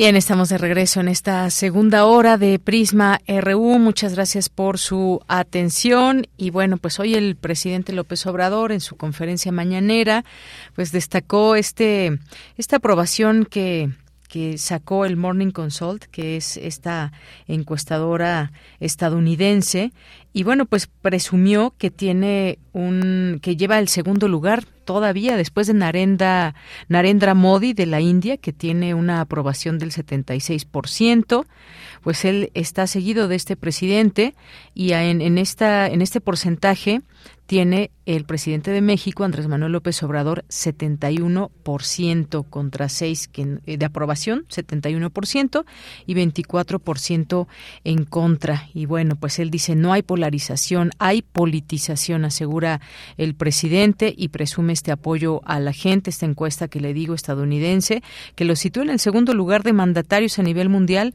con mejor aprobación y pues ahí llevó, este, hizo este comentario por la mañana esta encuesta que le da 71% de aprobación, que son solo cinco puntos porcentuales detrás de Narendra eh, Modi. Y bueno, pues ahí dice, no hay polarización, hay politización. ¿Por qué no hay polarización? Porque la mayoría de la gente está de acuerdo con lo que se está haciendo y tenemos el respaldo de la gente. Y por ahí ya se fue en sus comentarios que hace respecto a estos temas. Interesante este estos porcentajes que se dan desde Morning Consult, primer lugar decíamos India Narendra Modi, segundo lugar Andrés Manuel López Obrador de México, tercer lugar Australia, Anthony Albanés eh, de Suiza, Ignacio Casís, eh, luego viene Italia con Giorgia Meloni, Luego Jair Bolsonaro de Brasil con 37% de aprobación, ahí ya pues va bajando.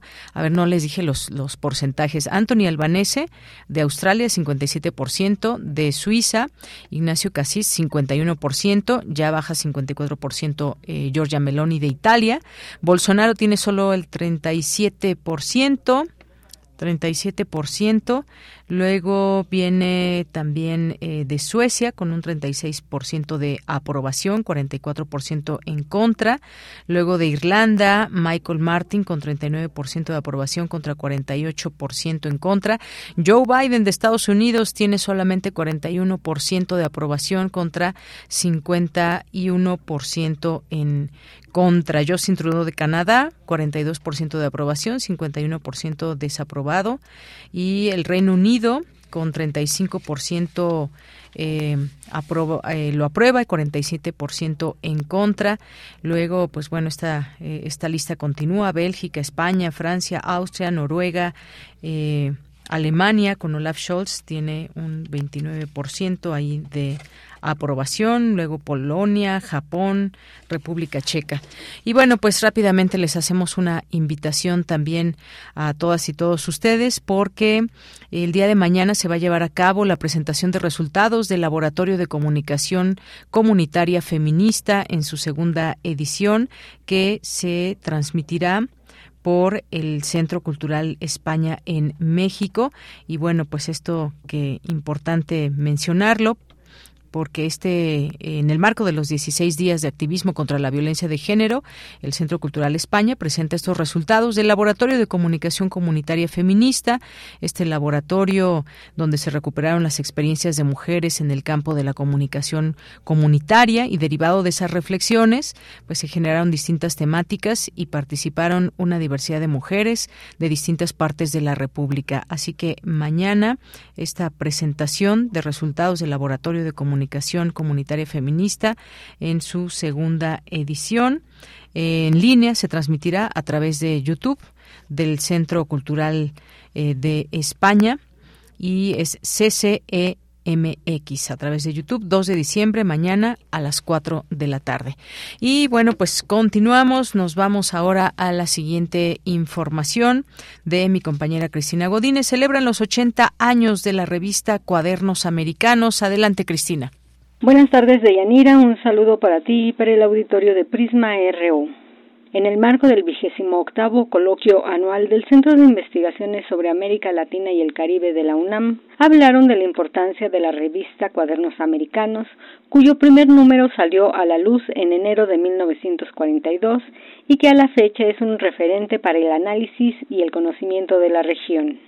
Rafael Rojas, del Colegio de México, dijo que la revista es fundamental en el estudio del latinoamericanismo. Podría eh, formularse la tesis de que Cuadernos Americanos fue una plataforma estratégica de proyección del latinoamericanismo eh, mexicano, o podemos llamar americanismo mexicano, que es un término que preferían algunos de los autores de esa generación, como Alfonso Reyes, durante la Guerra Fría. Me interesa remarcar el peso de ese contexto, ¿no? Y eso, esto último puede constatarse por medio del tratamiento que la revista dio eh, a la gran pugna ideológica hemisférica que estalló tras la Segunda Guerra Mundial, que implica el choque entre comunismo y democracia, que en América Latina no solo adoptó la forma, como sabemos, de la tensión geopolítica entre Estados Unidos y la URSS, sino la de una constante afirmación de los nacionalismos regionales frente a la hegemonía de Washington. Estela Morales Campos, del Instituto de Investigaciones Bibliotecológicas y de la Información, habló de la importancia de las culturas migrantes en América Latina. Cuando hablamos de América Latina nos referimos a una región plural, diversa y con una gran riqueza, pero también con que la riqueza le da fortalezas, pero también con debilidades. Esta complejidad de interrelaciones en un mundo global la vamos a encontrar en el contenido también de esta revista de la cual estamos ahora, hablando, que es Cuadernos Americanos. Por su parte, Jesús Silva Herzog Márquez señaló que en Cuadernos Americanos colaboraron importantes intelectuales. Cuadernos Americanos no fue nunca una compilación de textos, sino que había una confluencia eh, no de ideas, no de programas, pero sí de, sensibilidades, de coincidencias intelectuales básicas eh, y que necesitaba reunir eh, una reflexión sobre los asuntos quemantes del día, una reivindicación de la importancia de la memoria, del recuerdo y al mismo tiempo una, un respeto por eh, la dimensión literaria de la, eh, del ensayo. De Yanira, la revista Cuadernos Americanos es una publicación del Centro de Investigaciones sobre América Latina y el Caribe de la UNAM. Este es mi reporte. Buenas tardes. Gracias, Cristina Godínez. Nos vamos ahora a la información internacional a través de Radio Francia. Relatamos al mundo. Relatamos al mundo.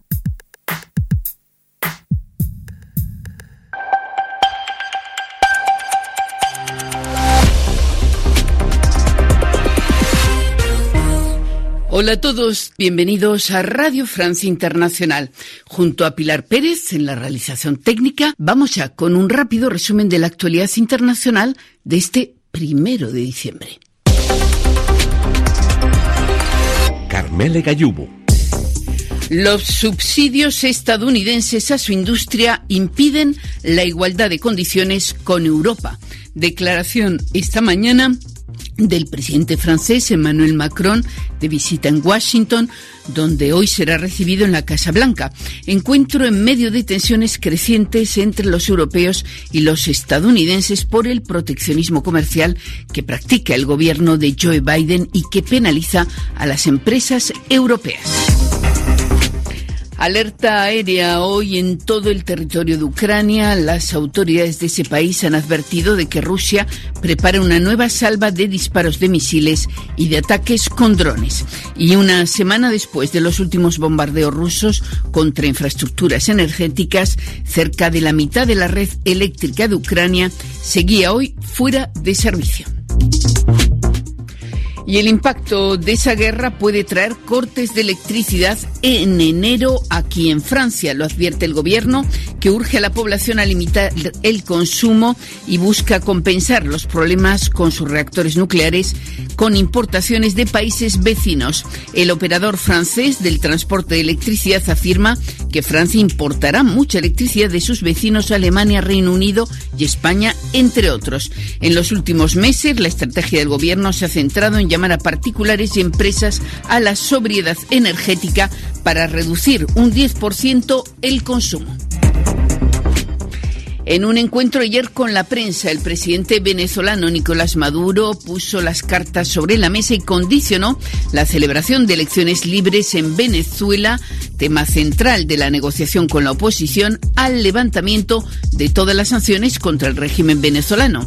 Maduro asimismo calificó de paso en la dirección correcta la autorización de Estados Unidos al gigante energético Chevron para operar en el país caribeño, aunque dijo que no era suficiente el anuncio se produjo después de que el gobierno y la oposición venezolanas firmaran un acuerdo para gestionar la liberación de 3.000 millones de dólares de Venezuela bloqueados en el extranjero por sanciones. Y la francesa Stéphanie Frappard se convertirá este jueves en la primera mujer en arbitrar un partido en un mundial de fútbol. Hasta aquí el resumen informativo. Queremos escuchar tu voz. Síguenos en nuestras redes sociales. En Facebook como Prisma RU y en Twitter como arroba PrismaRU.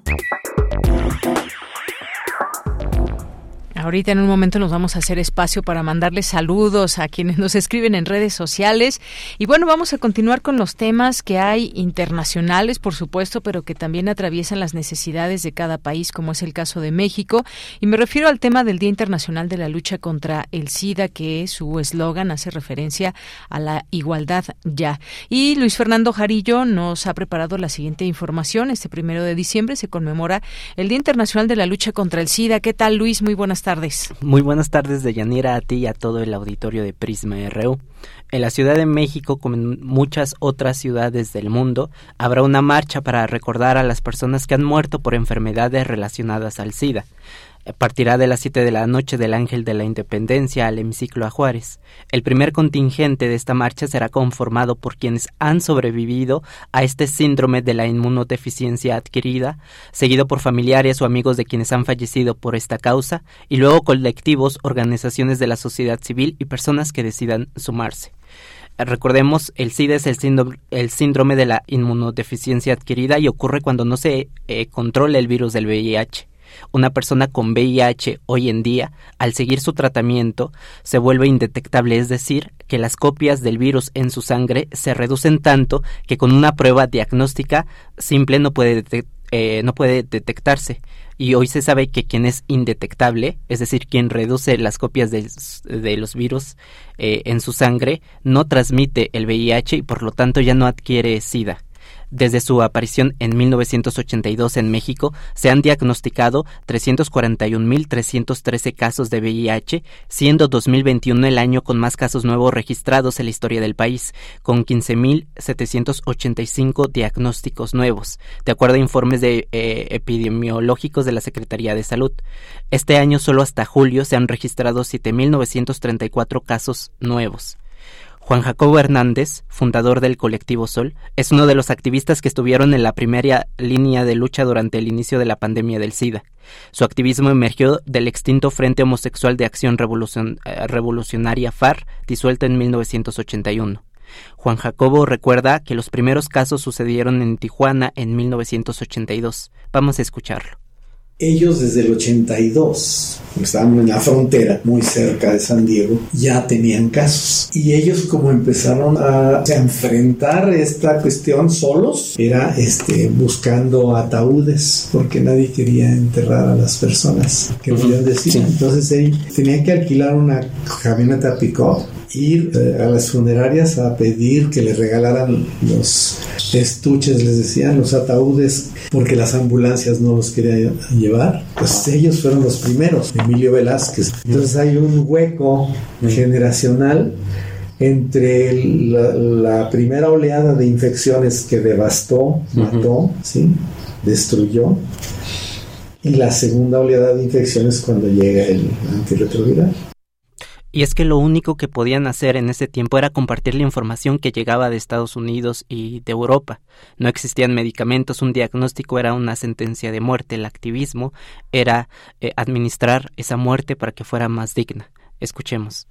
Y después entonces nos juntamos, bueno, teníamos mucha relación por la cuestión del movimiento gay, ellos, nosotros y en Guadalajara, que se llamaba el grupo Orgullo Homosexual de Liberación, fuimos los primeros que produjimos folletos para la cuestión del, del VIH. Mucha gente no los recibía, ¿eh? los tiraban, se espantaban nomás de ver lo que era la información. O sea, había mucho rechazo, mucha negación. Se ha perdido este sentido de urgencia, se ha perdido la conciencia de la finitud, ¿no? porque ya, ya vivimos en otra época, ya los antirretrovirales son gratuitos. Eh, pero siguen habiendo muchos retos de Yanira todavía a día de hoy y cuáles son estos retos de las nuevas generaciones de activistas, pues uno de ellos es eliminar la discriminación, el estigma y la criminalización que aún existe. Por ejemplo, el Código Penal Federal contiene el delito de peligro de contagio, que castiga con cárcel a quien teniendo una infección de transmisión sexual ponga en riesgo la salud de otra persona por la vía sexual. Organizaciones como UNUCIDA o la Comisión Nacional de Derechos Humanos consideran estas legislaciones como discriminatorias. A su vez, el Código Civil Federal y muchos códigos civiles estatales como el de Aguascalientes o Tamaulipas señalan como requisito para poder contraer matrimonio un certificado médico que descarte tener sífilis o alguna enfermedad grave contagiosa. Eh, por último vamos a escuchar a Ana Karen López, activista trans y persona que vive con VIH. Tamaulipas estamos, estamos, trabajando esa parte, que las personas con VIH, muy independiente de tu preferencia sexual o tu identidad de género, puedas tener acceso a casarte ante la ley del, del registro civil porque realmente hoy en día las personas afectadas que viven con el diagnóstico de VIH no se pueden casar. Eh, haberse aprobado el matrimonio igualitario, pues quedó como mucho esa parte, ¿no? Porque hay un obstáculo para las personas que están afectadas con VIH, que se van a decir civil y se quieren casar, no se van a poder casar por tener este, este, ese diagnóstico, ese requisito prenupcial que piden, sobre todo eh, con los exámenes obligatorios, y realmente pues están violando su derecho a la intimidad, sobre todo a la intimidad y su derecho a la confidencialidad de su diagnóstico. También el acceso a medicamentos antirretrovirales para VIH es un pendiente. El proyecto Cero Desabasto de la Organización de la Sociedad Civil Nosotres en 2022 registra 85 casos de desabasto de medicamentos para VIH y tiene 131 reportes del año pasado. La Secretaría de Salud dejó de reportar las muertes provocadas por VIH en 2020 eh, y ese año los fallecimientos ascendieron a 4.577. Este es mi reporte de Yanira. Bien, pues muchas gracias Luis Fernando. Pues ahí vemos también todas estas problemáticas que están ligadas a una enfermedad como el SIDA o un contagio de VIH. Muchas gracias. Hasta luego, Deyanira. Hasta luego. Muy buenas tardes. Continuamos. Tu opinión es muy importante. Escríbenos al correo electrónico prisma.radiounam@gmail.com.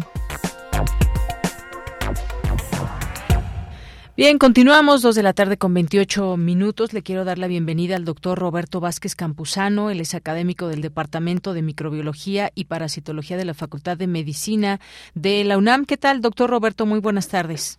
Buenas tardes, doña Nina. Mucho gusto estar aquí con ustedes nuevamente. Gracias. Bueno, pues doctor, estamos leyendo aquí algunas algunas cifras. Más del 40% de las personas que fallecieron por VIH en México no contaban con seguridad social. Uno de los retos es justamente cerrar el paso a la desigualdad en temas como el VIH/SIDA, que, pues como sabemos, es una enfermedad que desafortunadamente no se ha logrado detener. Siguen contagios. Mencionaban desde la UNAM, escuchábamos al principio al doctor Ponce de León decir que cada cuatro minutos una persona se contagia. Sin embargo, pues a lo que se tenía en los años 80 y a lo que tenemos hoy hay un gran avance, pero todavía sigue habiendo retos. Platíquenos un poco de todas estas eh, cuestiones que atraviesan esta enfermedad del VIH-Sida contra los retos que hay hacia el futuro. Sí, claro que sí. Definitivamente sí existe todavía un gran eh, espacio que tenemos que cubrir eh, desafortunadamente no hemos tenido los recursos necesarios.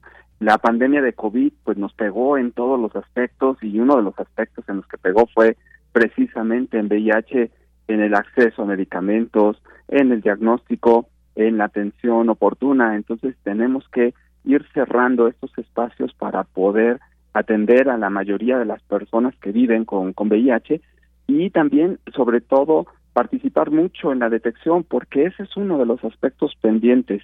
Eh, se ha logrado ir más o menos cumpliendo las metas con respecto a reducción de la mortalidad, pero la detección todavía sigue siendo un, un, problema. En otros países se hacen campañas de, detección, los días mundiales de, de, detección, pero no en México no tenemos esa, ese día todavía y eso sería muy importante para poder cumplir con las metas de terminar la transmisión del, de la enfermedad para el 2030.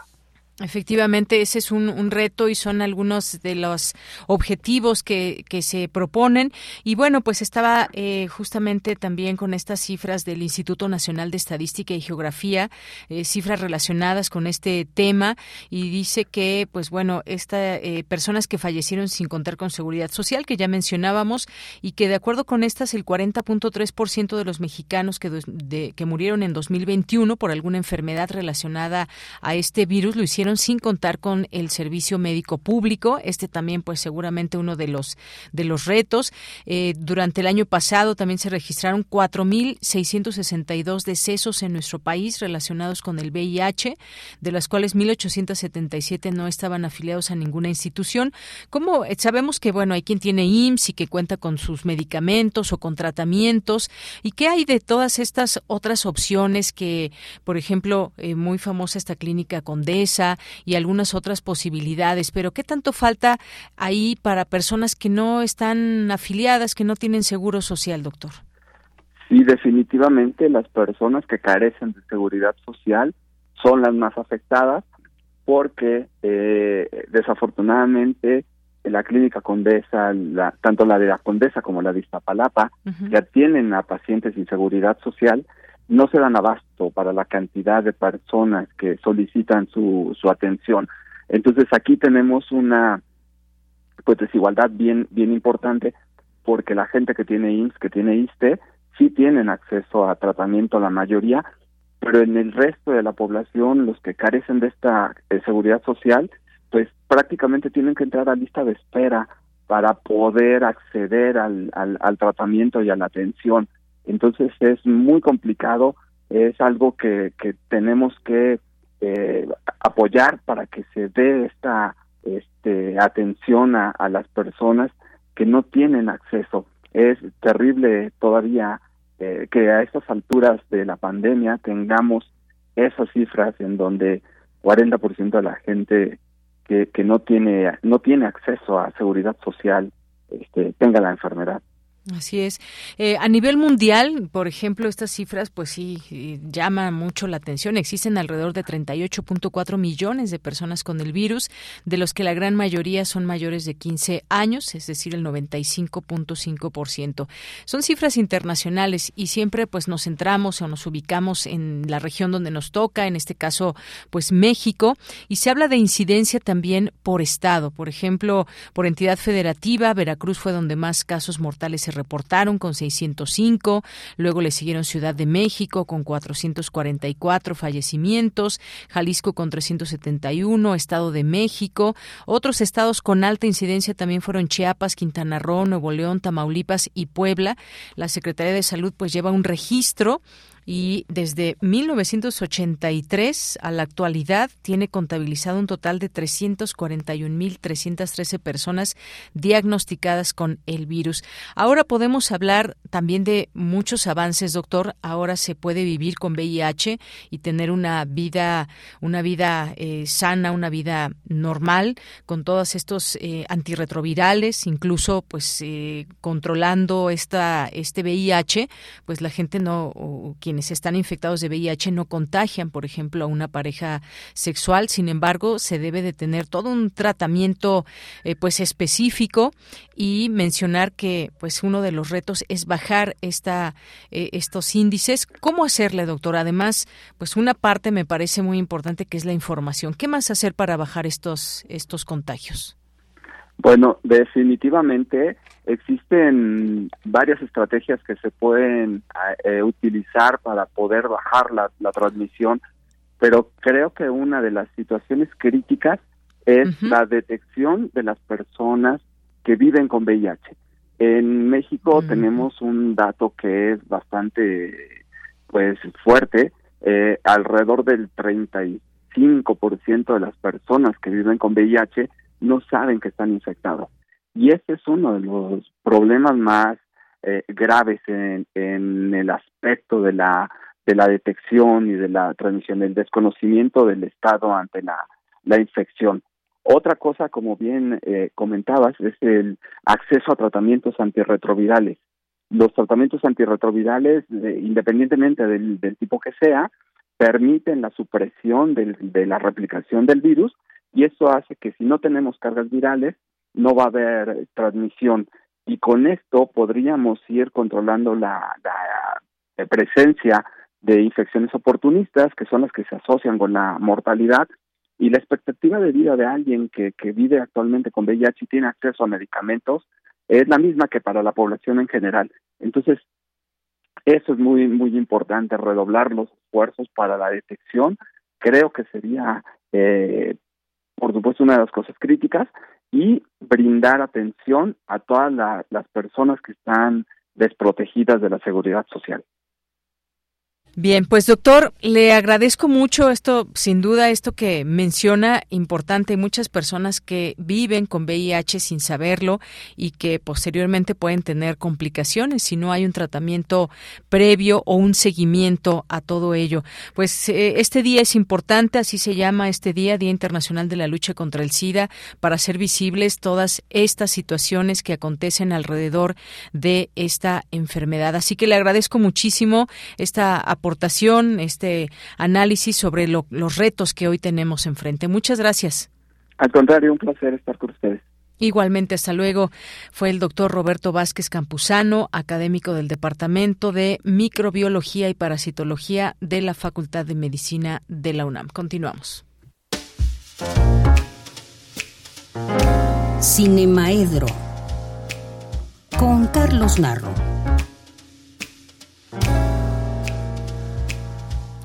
Bien, pues ya estamos ahora en Cinemaedro con el maestro Carlos Narro, que nos acompaña como todos los jueves aquí en este espacio. ¿Qué tal, Carlos? Muy buenas tardes. ¿Cómo estás? Bien, gracias. Bien, oye, este, qué contento me puso oír la voz de un querido amigo que hace muchos años que no veo, que es Juan Jacobo Hernández, que si todavía está oyendo en este momento la, la radio, le mando un gran abrazo me tocó estar este en su casa cuando él estaba, no es cierto, en casa de una amiga cuando él estaba planeando eh, la primera marcha del orgullo homosexual en México.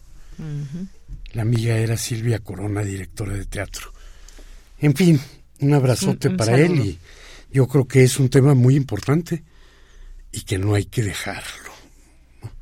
Eso no ha terminado no tiene el carácter explosivo de los años 80 y hay ahora muchos medicamentos de control y demás, pero no hay que descuidarlo. Oye, también en el, en el cine se han llevado a cabo pues películas con este tema, ¿no? Muchas, muchas, muchas, y muchas buenas. Ya en Quiero algún recordar momento, una, pero no recuerdo el nombre, a ver Filadelfia, este... Sí, esa es una muy... Eh, de las más... Noches Salvajes es mi favorita en esas. En fin.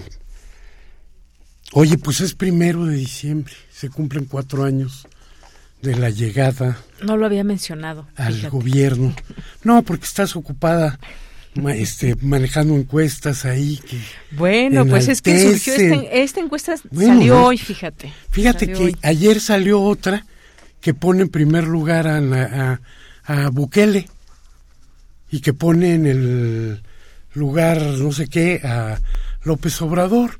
O sea, pues no sí, es, la guerra de encuestas. No, es, no es, noticia ninguna. De Como cuando va a haber elecciones que algunas aciertan y otras se equivocan. En fin, el hecho de que cumpla cuatro años de gobierno va a dar motivo para muchos análisis y también para muchas porras. Eh, quienes creen que las cosas están yendo bien. Y está bien.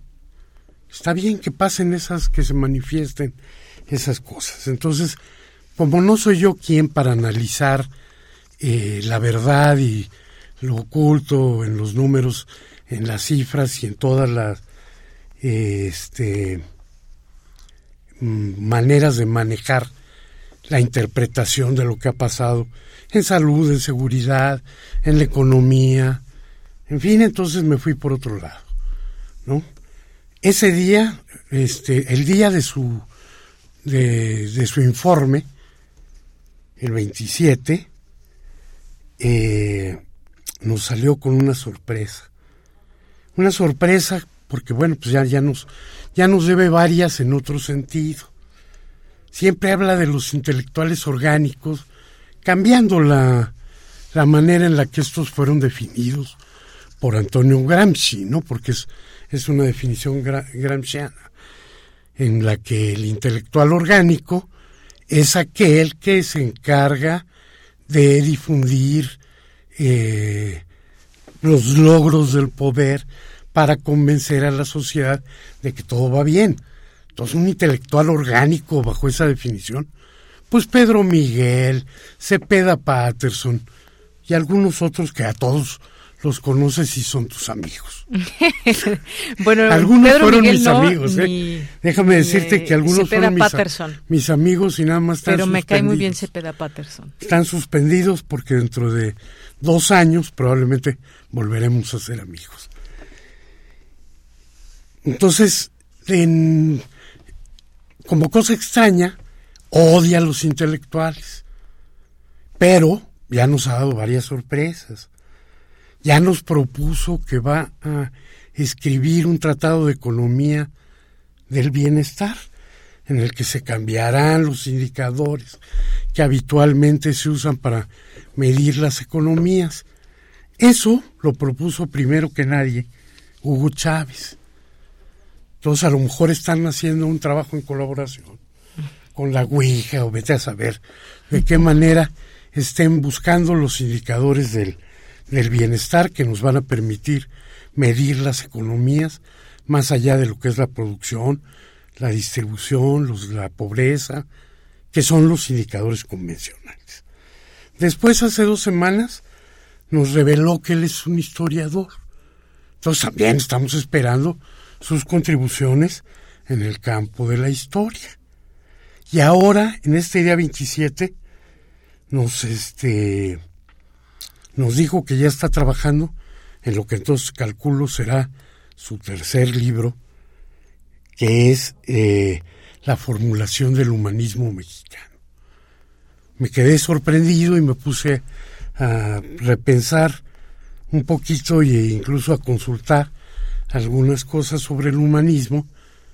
Y bueno, pues este el humanismo en el en primer lugar, bueno, no, antes déjame contarte que el jueves pasado, a propósito también de humanismo, estuve en el Museo Universitario Experimental El Eco, porque ahí había la presentación de un libro, de un libro que se llamaba, un libro que dice HCRH 1947-2017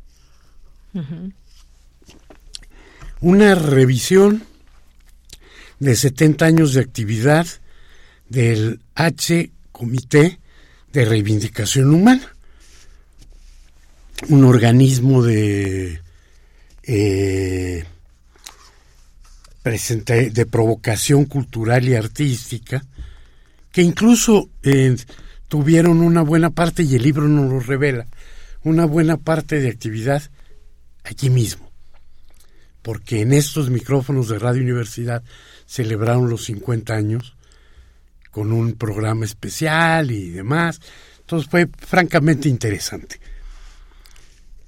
Creo que todavía por ahí se quedó algunos días la muestra y al que llegaba y examen burocrático, eh, podía verdaderamente más reflexiones hice sobre el, sobre el humanismo. Yo pensaba de entrada así, humanismo, pensaba en Erasmo de Rotterdam, en Tomás Moro y en Michel de Montaigne. Pero este me puse a buscarle un poquito más.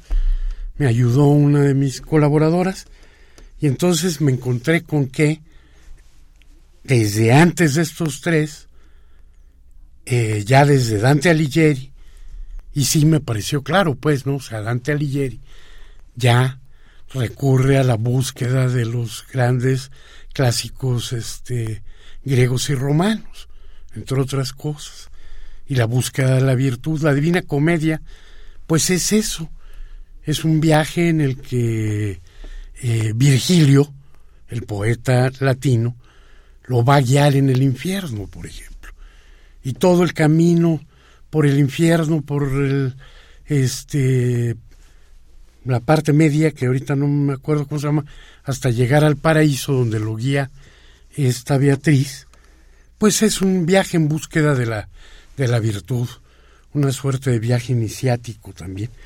Y entonces me encontré que, que Petrarca, que Boccaccio y que incluso Nicolás Maquiavelo forman parte de ese movimiento que tiende a explicarse las cosas a partir de los hombres, dejando un poquito de lado, más allá de sus creencias, porque muchos de estos que he dicho son católicos o creyentes medio disidentes, eh, pero creyentes, no explicarnos las cosas desde la divinidad, sino explicárnoslas desde los seres humanos. Entonces, eh, después, en 1945, Sartre eh, publica un texto que se llama El existencialismo es un humanismo, por el que otra vez podemos pensar que quienes están adscritos al existencialismo, señaladamente Martin Heidegger y Albert Camus, pues forman parte también de un humanismo contemporáneo. El cine le ha dado una gran importancia más a estos recientes que a los otros, pero hay algunas cuestiones muy interesantes a propósito de nuestros primeros humanistas.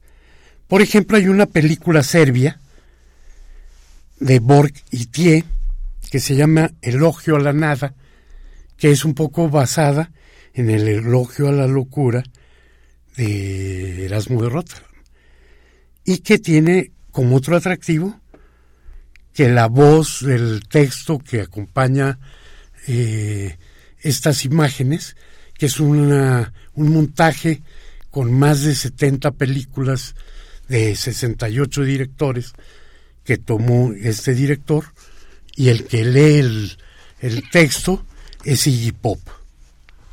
Después está una gran película que clásica de 66 de Fred Cineman, Un hombre para la eternidad. Sí, una película sobre Tomás Moro, una biográfica de Tomás Moro.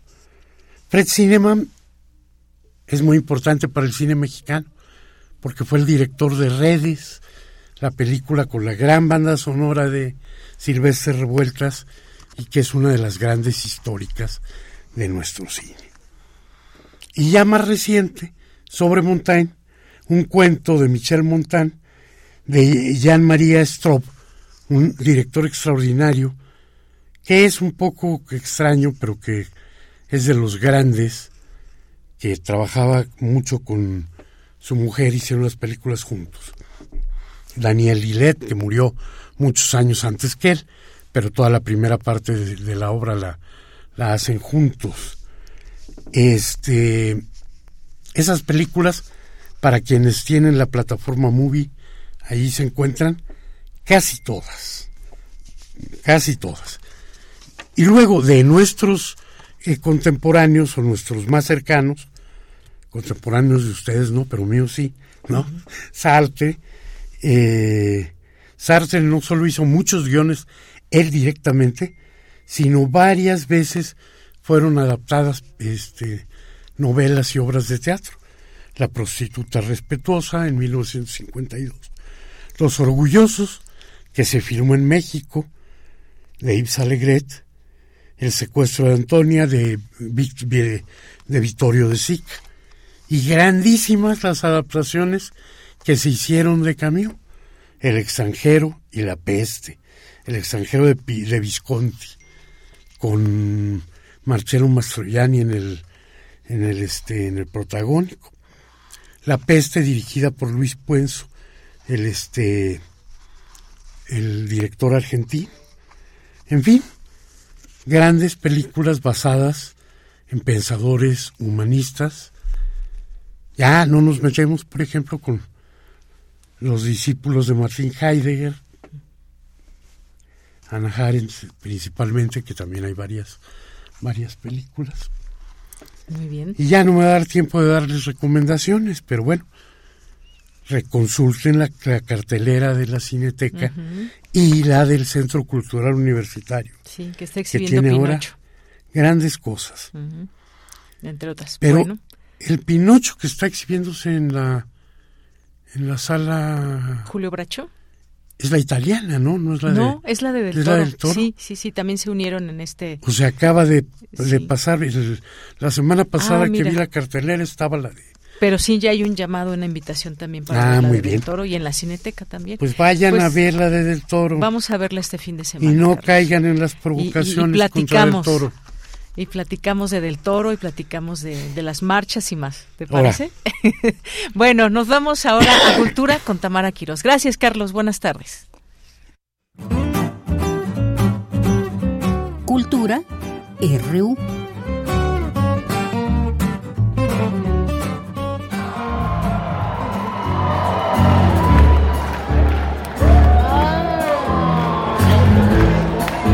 Thank you so much, If you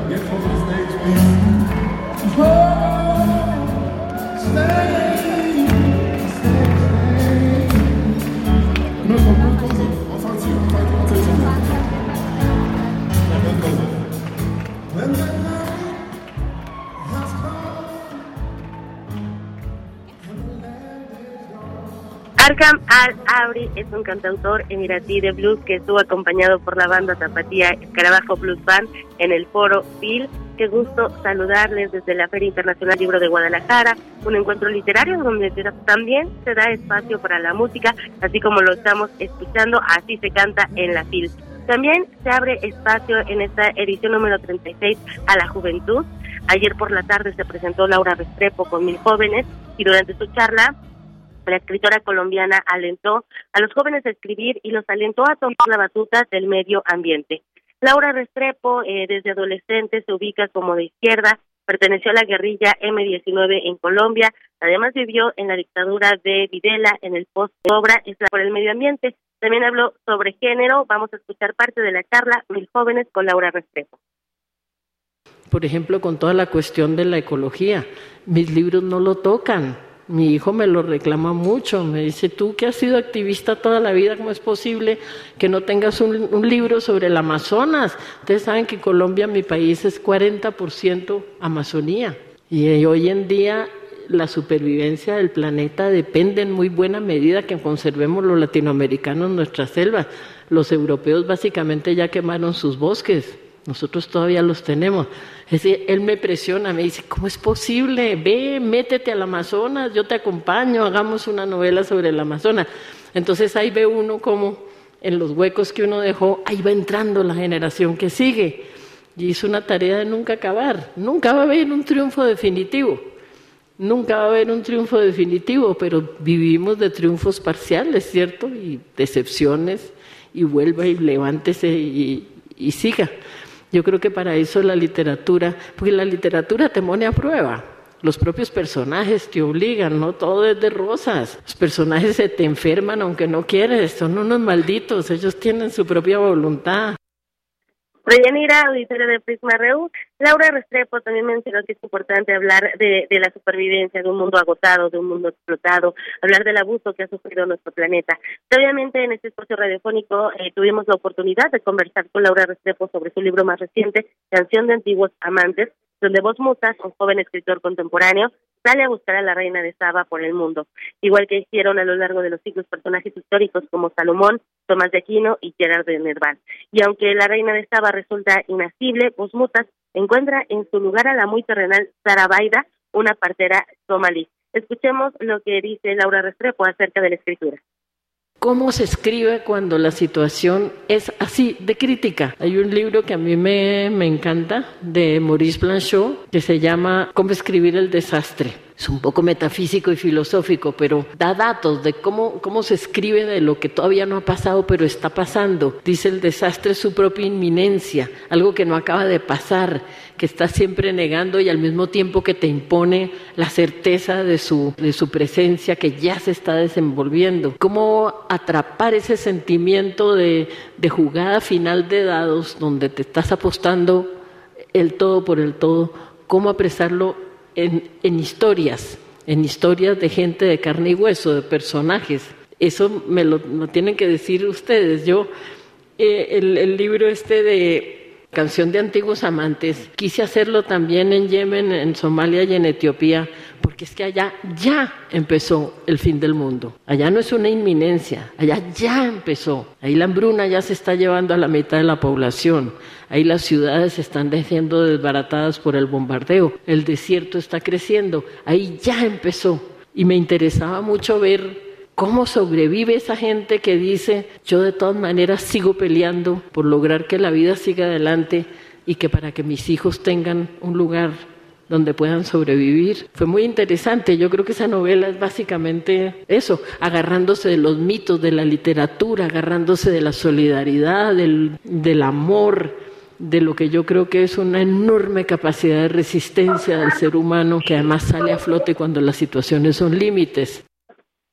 Esta, esta Feria Internacional del Libro de Guadalajara, de Yanira Auditorio, ha sido de encuentros, ya se ha abierto las puertas al público general desde ayer, ya los jóvenes eh, están en los pasillos de esta de esta FIL y bueno dentro de este encuentro se entrega el premio de literatura Sor Juana Inés de la Cruz un reconocimiento al trabajo literario de las mujeres en el mundo hispano instituido en 1993 que reconoce a la autora de una novela publicada originalmente en español y en esta edición se reconoció a la autora Daniela Tarazona.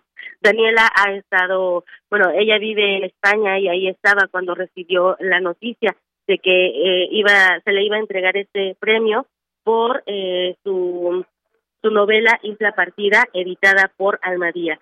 Vamos a escuchar eh, a Daniela Tarazona eh, lo que dice sobre la entrega de este premio.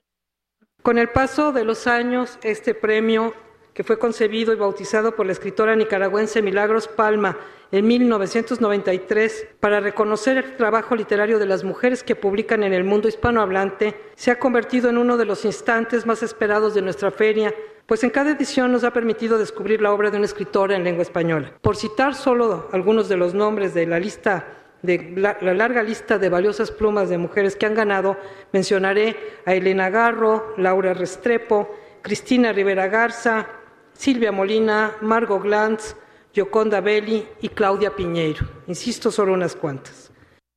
En las transmutaciones, el viaje de la autoría hacia sus otras identidades desdobladas, de la responsabilidad del texto en los ojos de la persona histórica que lo escribe y de cómo esos ojos asimilan la identidad de quien narra. Isla Partida ha sido para mí el cruce de estas aguas. Soy la responsable de sus páginas y soy también el cuerpo que fue habitado por su voz narrativa. Ahora que a veces se confunde la responsabilidad de la autoría con el desempeño de una voz dentro del texto, considero importante detenerme para observar la diferencia.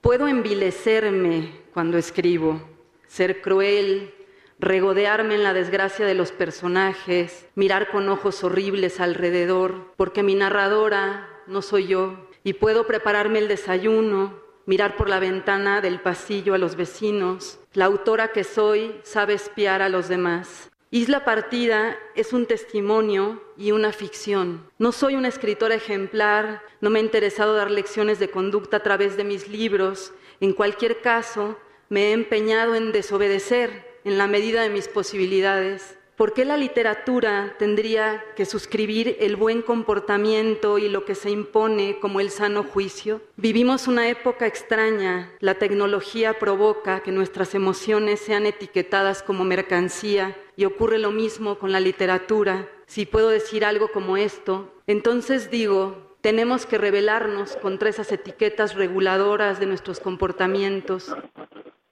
revelarnos, así lo dice Daniela Tarazona, ganadora del Premio de Literatura Sor Juana Inés de la Cruz. Y bueno, Deyanira, esto es un poco de lo que ha pasado en este sexto sexto día de la Feria Internacional del Libro de Guadalajara. Les invitamos a escuchar la transmisión especial que tenemos de Escaparate 961 de 5 a 6 mañana, bueno, hoy y mañana Mañana cerramos con estas transmisiones especiales. Regreso contigo a la cabina allá a Radio UNAM. Que tengan excelente tarde. Igualmente, Tamara, muchas gracias. Y con esto llegamos al final de esta emisión. Lo esperamos mañana en punto de la una de la tarde con mucha más información y para cerrar esta emisión y la semana juntos, ya 2 de diciembre mañana. Muchas gracias. Buen provecho. Hasta mañana. Radio UNAM presentó Prisma RU. Una mirada universitaria sobre los acontecimientos actuales. Prisma RU. Relatamos al mundo.